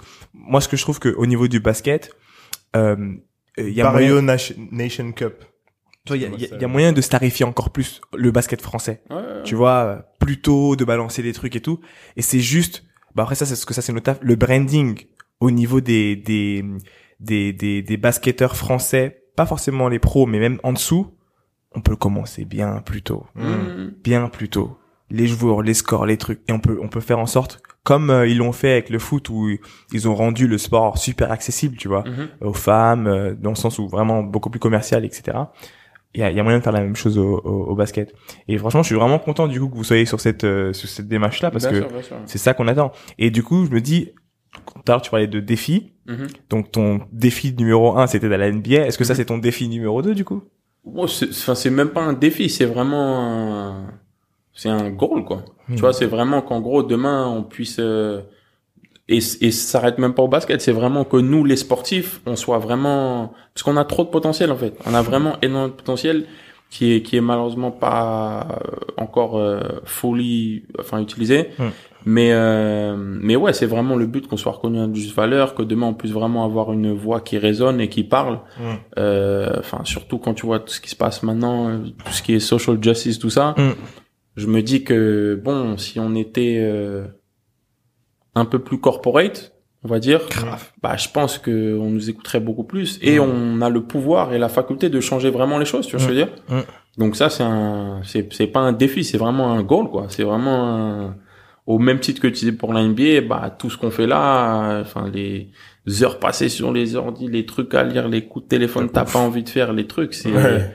pour à la fin de la journée, demain qu'on ait nous les sportifs l'opportunité d'être euh, bah, des mecs euh, influents Mhm. vraiment et, et écoutés. C'est ça.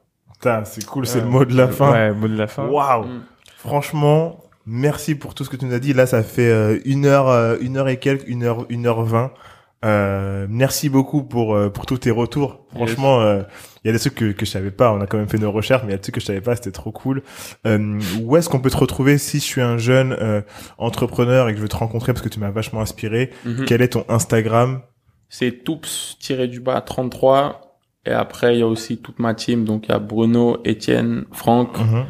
Euh, Insta de Franck c'est maître tiré du bas Kenobi, Bruno BMDS1, Étienne Bouton. Et ouais, tout le monde n'hésitez pas, envoyer des DM, tout ça, on répond à, si c'est pas une connerie, on répond à quasiment tout le monde. Suivez X Technologies aussi. X Technologies aussi. E E X. Ouais, point .io. Euh, et puis voilà, nous on est vraiment ouais down to earth et Mhm. Bah, faire des podcasts avec vous, des trucs comme ça, on kiffe ça et c'est important, tu vois. Ouais, c'est super important. Félicitations aussi à vous d'avoir euh, lancé ce, ce projet-là Merci. et Merci de beaucoup. nous donner la chance et l'opportunité d'avoir la parole. Ah, Bah, avec plaisir. Et puis, euh, et puis voilà, on est ensemble. Hein. Ouais, Ouais, moi, j'ai envie de donner un shout-out aux autres, euh, aux autres sportifs. Euh, n'hésitez pas à contacter Axel. N'hésitez Mhm. pas à le contacter, tu vois. Il y a des choses qui peuvent se passer, vous devez boire des verres. Mhm. Je sais que vous vous connaissez déjà pour certains, mais parlez business entre vous, les gars. Mhm. Ouais, parlez Après, business. après, après, pour, euh, je sais pas comment le tout va être interprété, mais il il y, a quand même beaucoup plus de mecs qui commencent à faire des trucs. Il y a sûr. beaucoup de gens qui ont Mm. compris. Et même nous, dans le milieu du basket, enfin, c'est des discussions que j'ai avec euh, pas mal de mes gars, tu vois. Mm. Donc, euh, on arrive. Ouais, on arrive, on arrive. Ah, faut pas se dire, faut pas se dire qu'on n'a pas capté, on a capté, on arrive. T'as capté? T'as on capté. arrive. ok, trop cool. Alors nous, vous pouvez nous retrouver sur euh, Instagram at this is underscore lucky day. Retrouvez-nous sur Spotify et sur Apple Podcast. Vous pouvez aussi nous retrouver sur YouTube, donc euh, Lucky Day. N'oubliez pas de nous laisser des commentaires, nous mettre des étoiles aussi bien sur euh, bah, Spotify, Apple Podcast que sur YouTube. Ça nous aide en fait à être plus visible et surtout, si vous aimez ce contenu, à faire en sorte qu'il soit de plus en plus vu. Exactement. N'hésitez pas à partager, euh, ouais. nos épisodes avec euh, tous vos amis. Ce qu'on fait souvent, euh, c'est qu'on demande après nous en DM aux gens de partager au moins avec une personne. Donc n'hésitez pas à partager chaque épisode avec une personne de votre entourage. Ça nous fait plaisir et on espère que ces épisodes vous apportent beaucoup de choses. Donc merci beaucoup. et On se voit la semaine prochaine. Ciao Salut.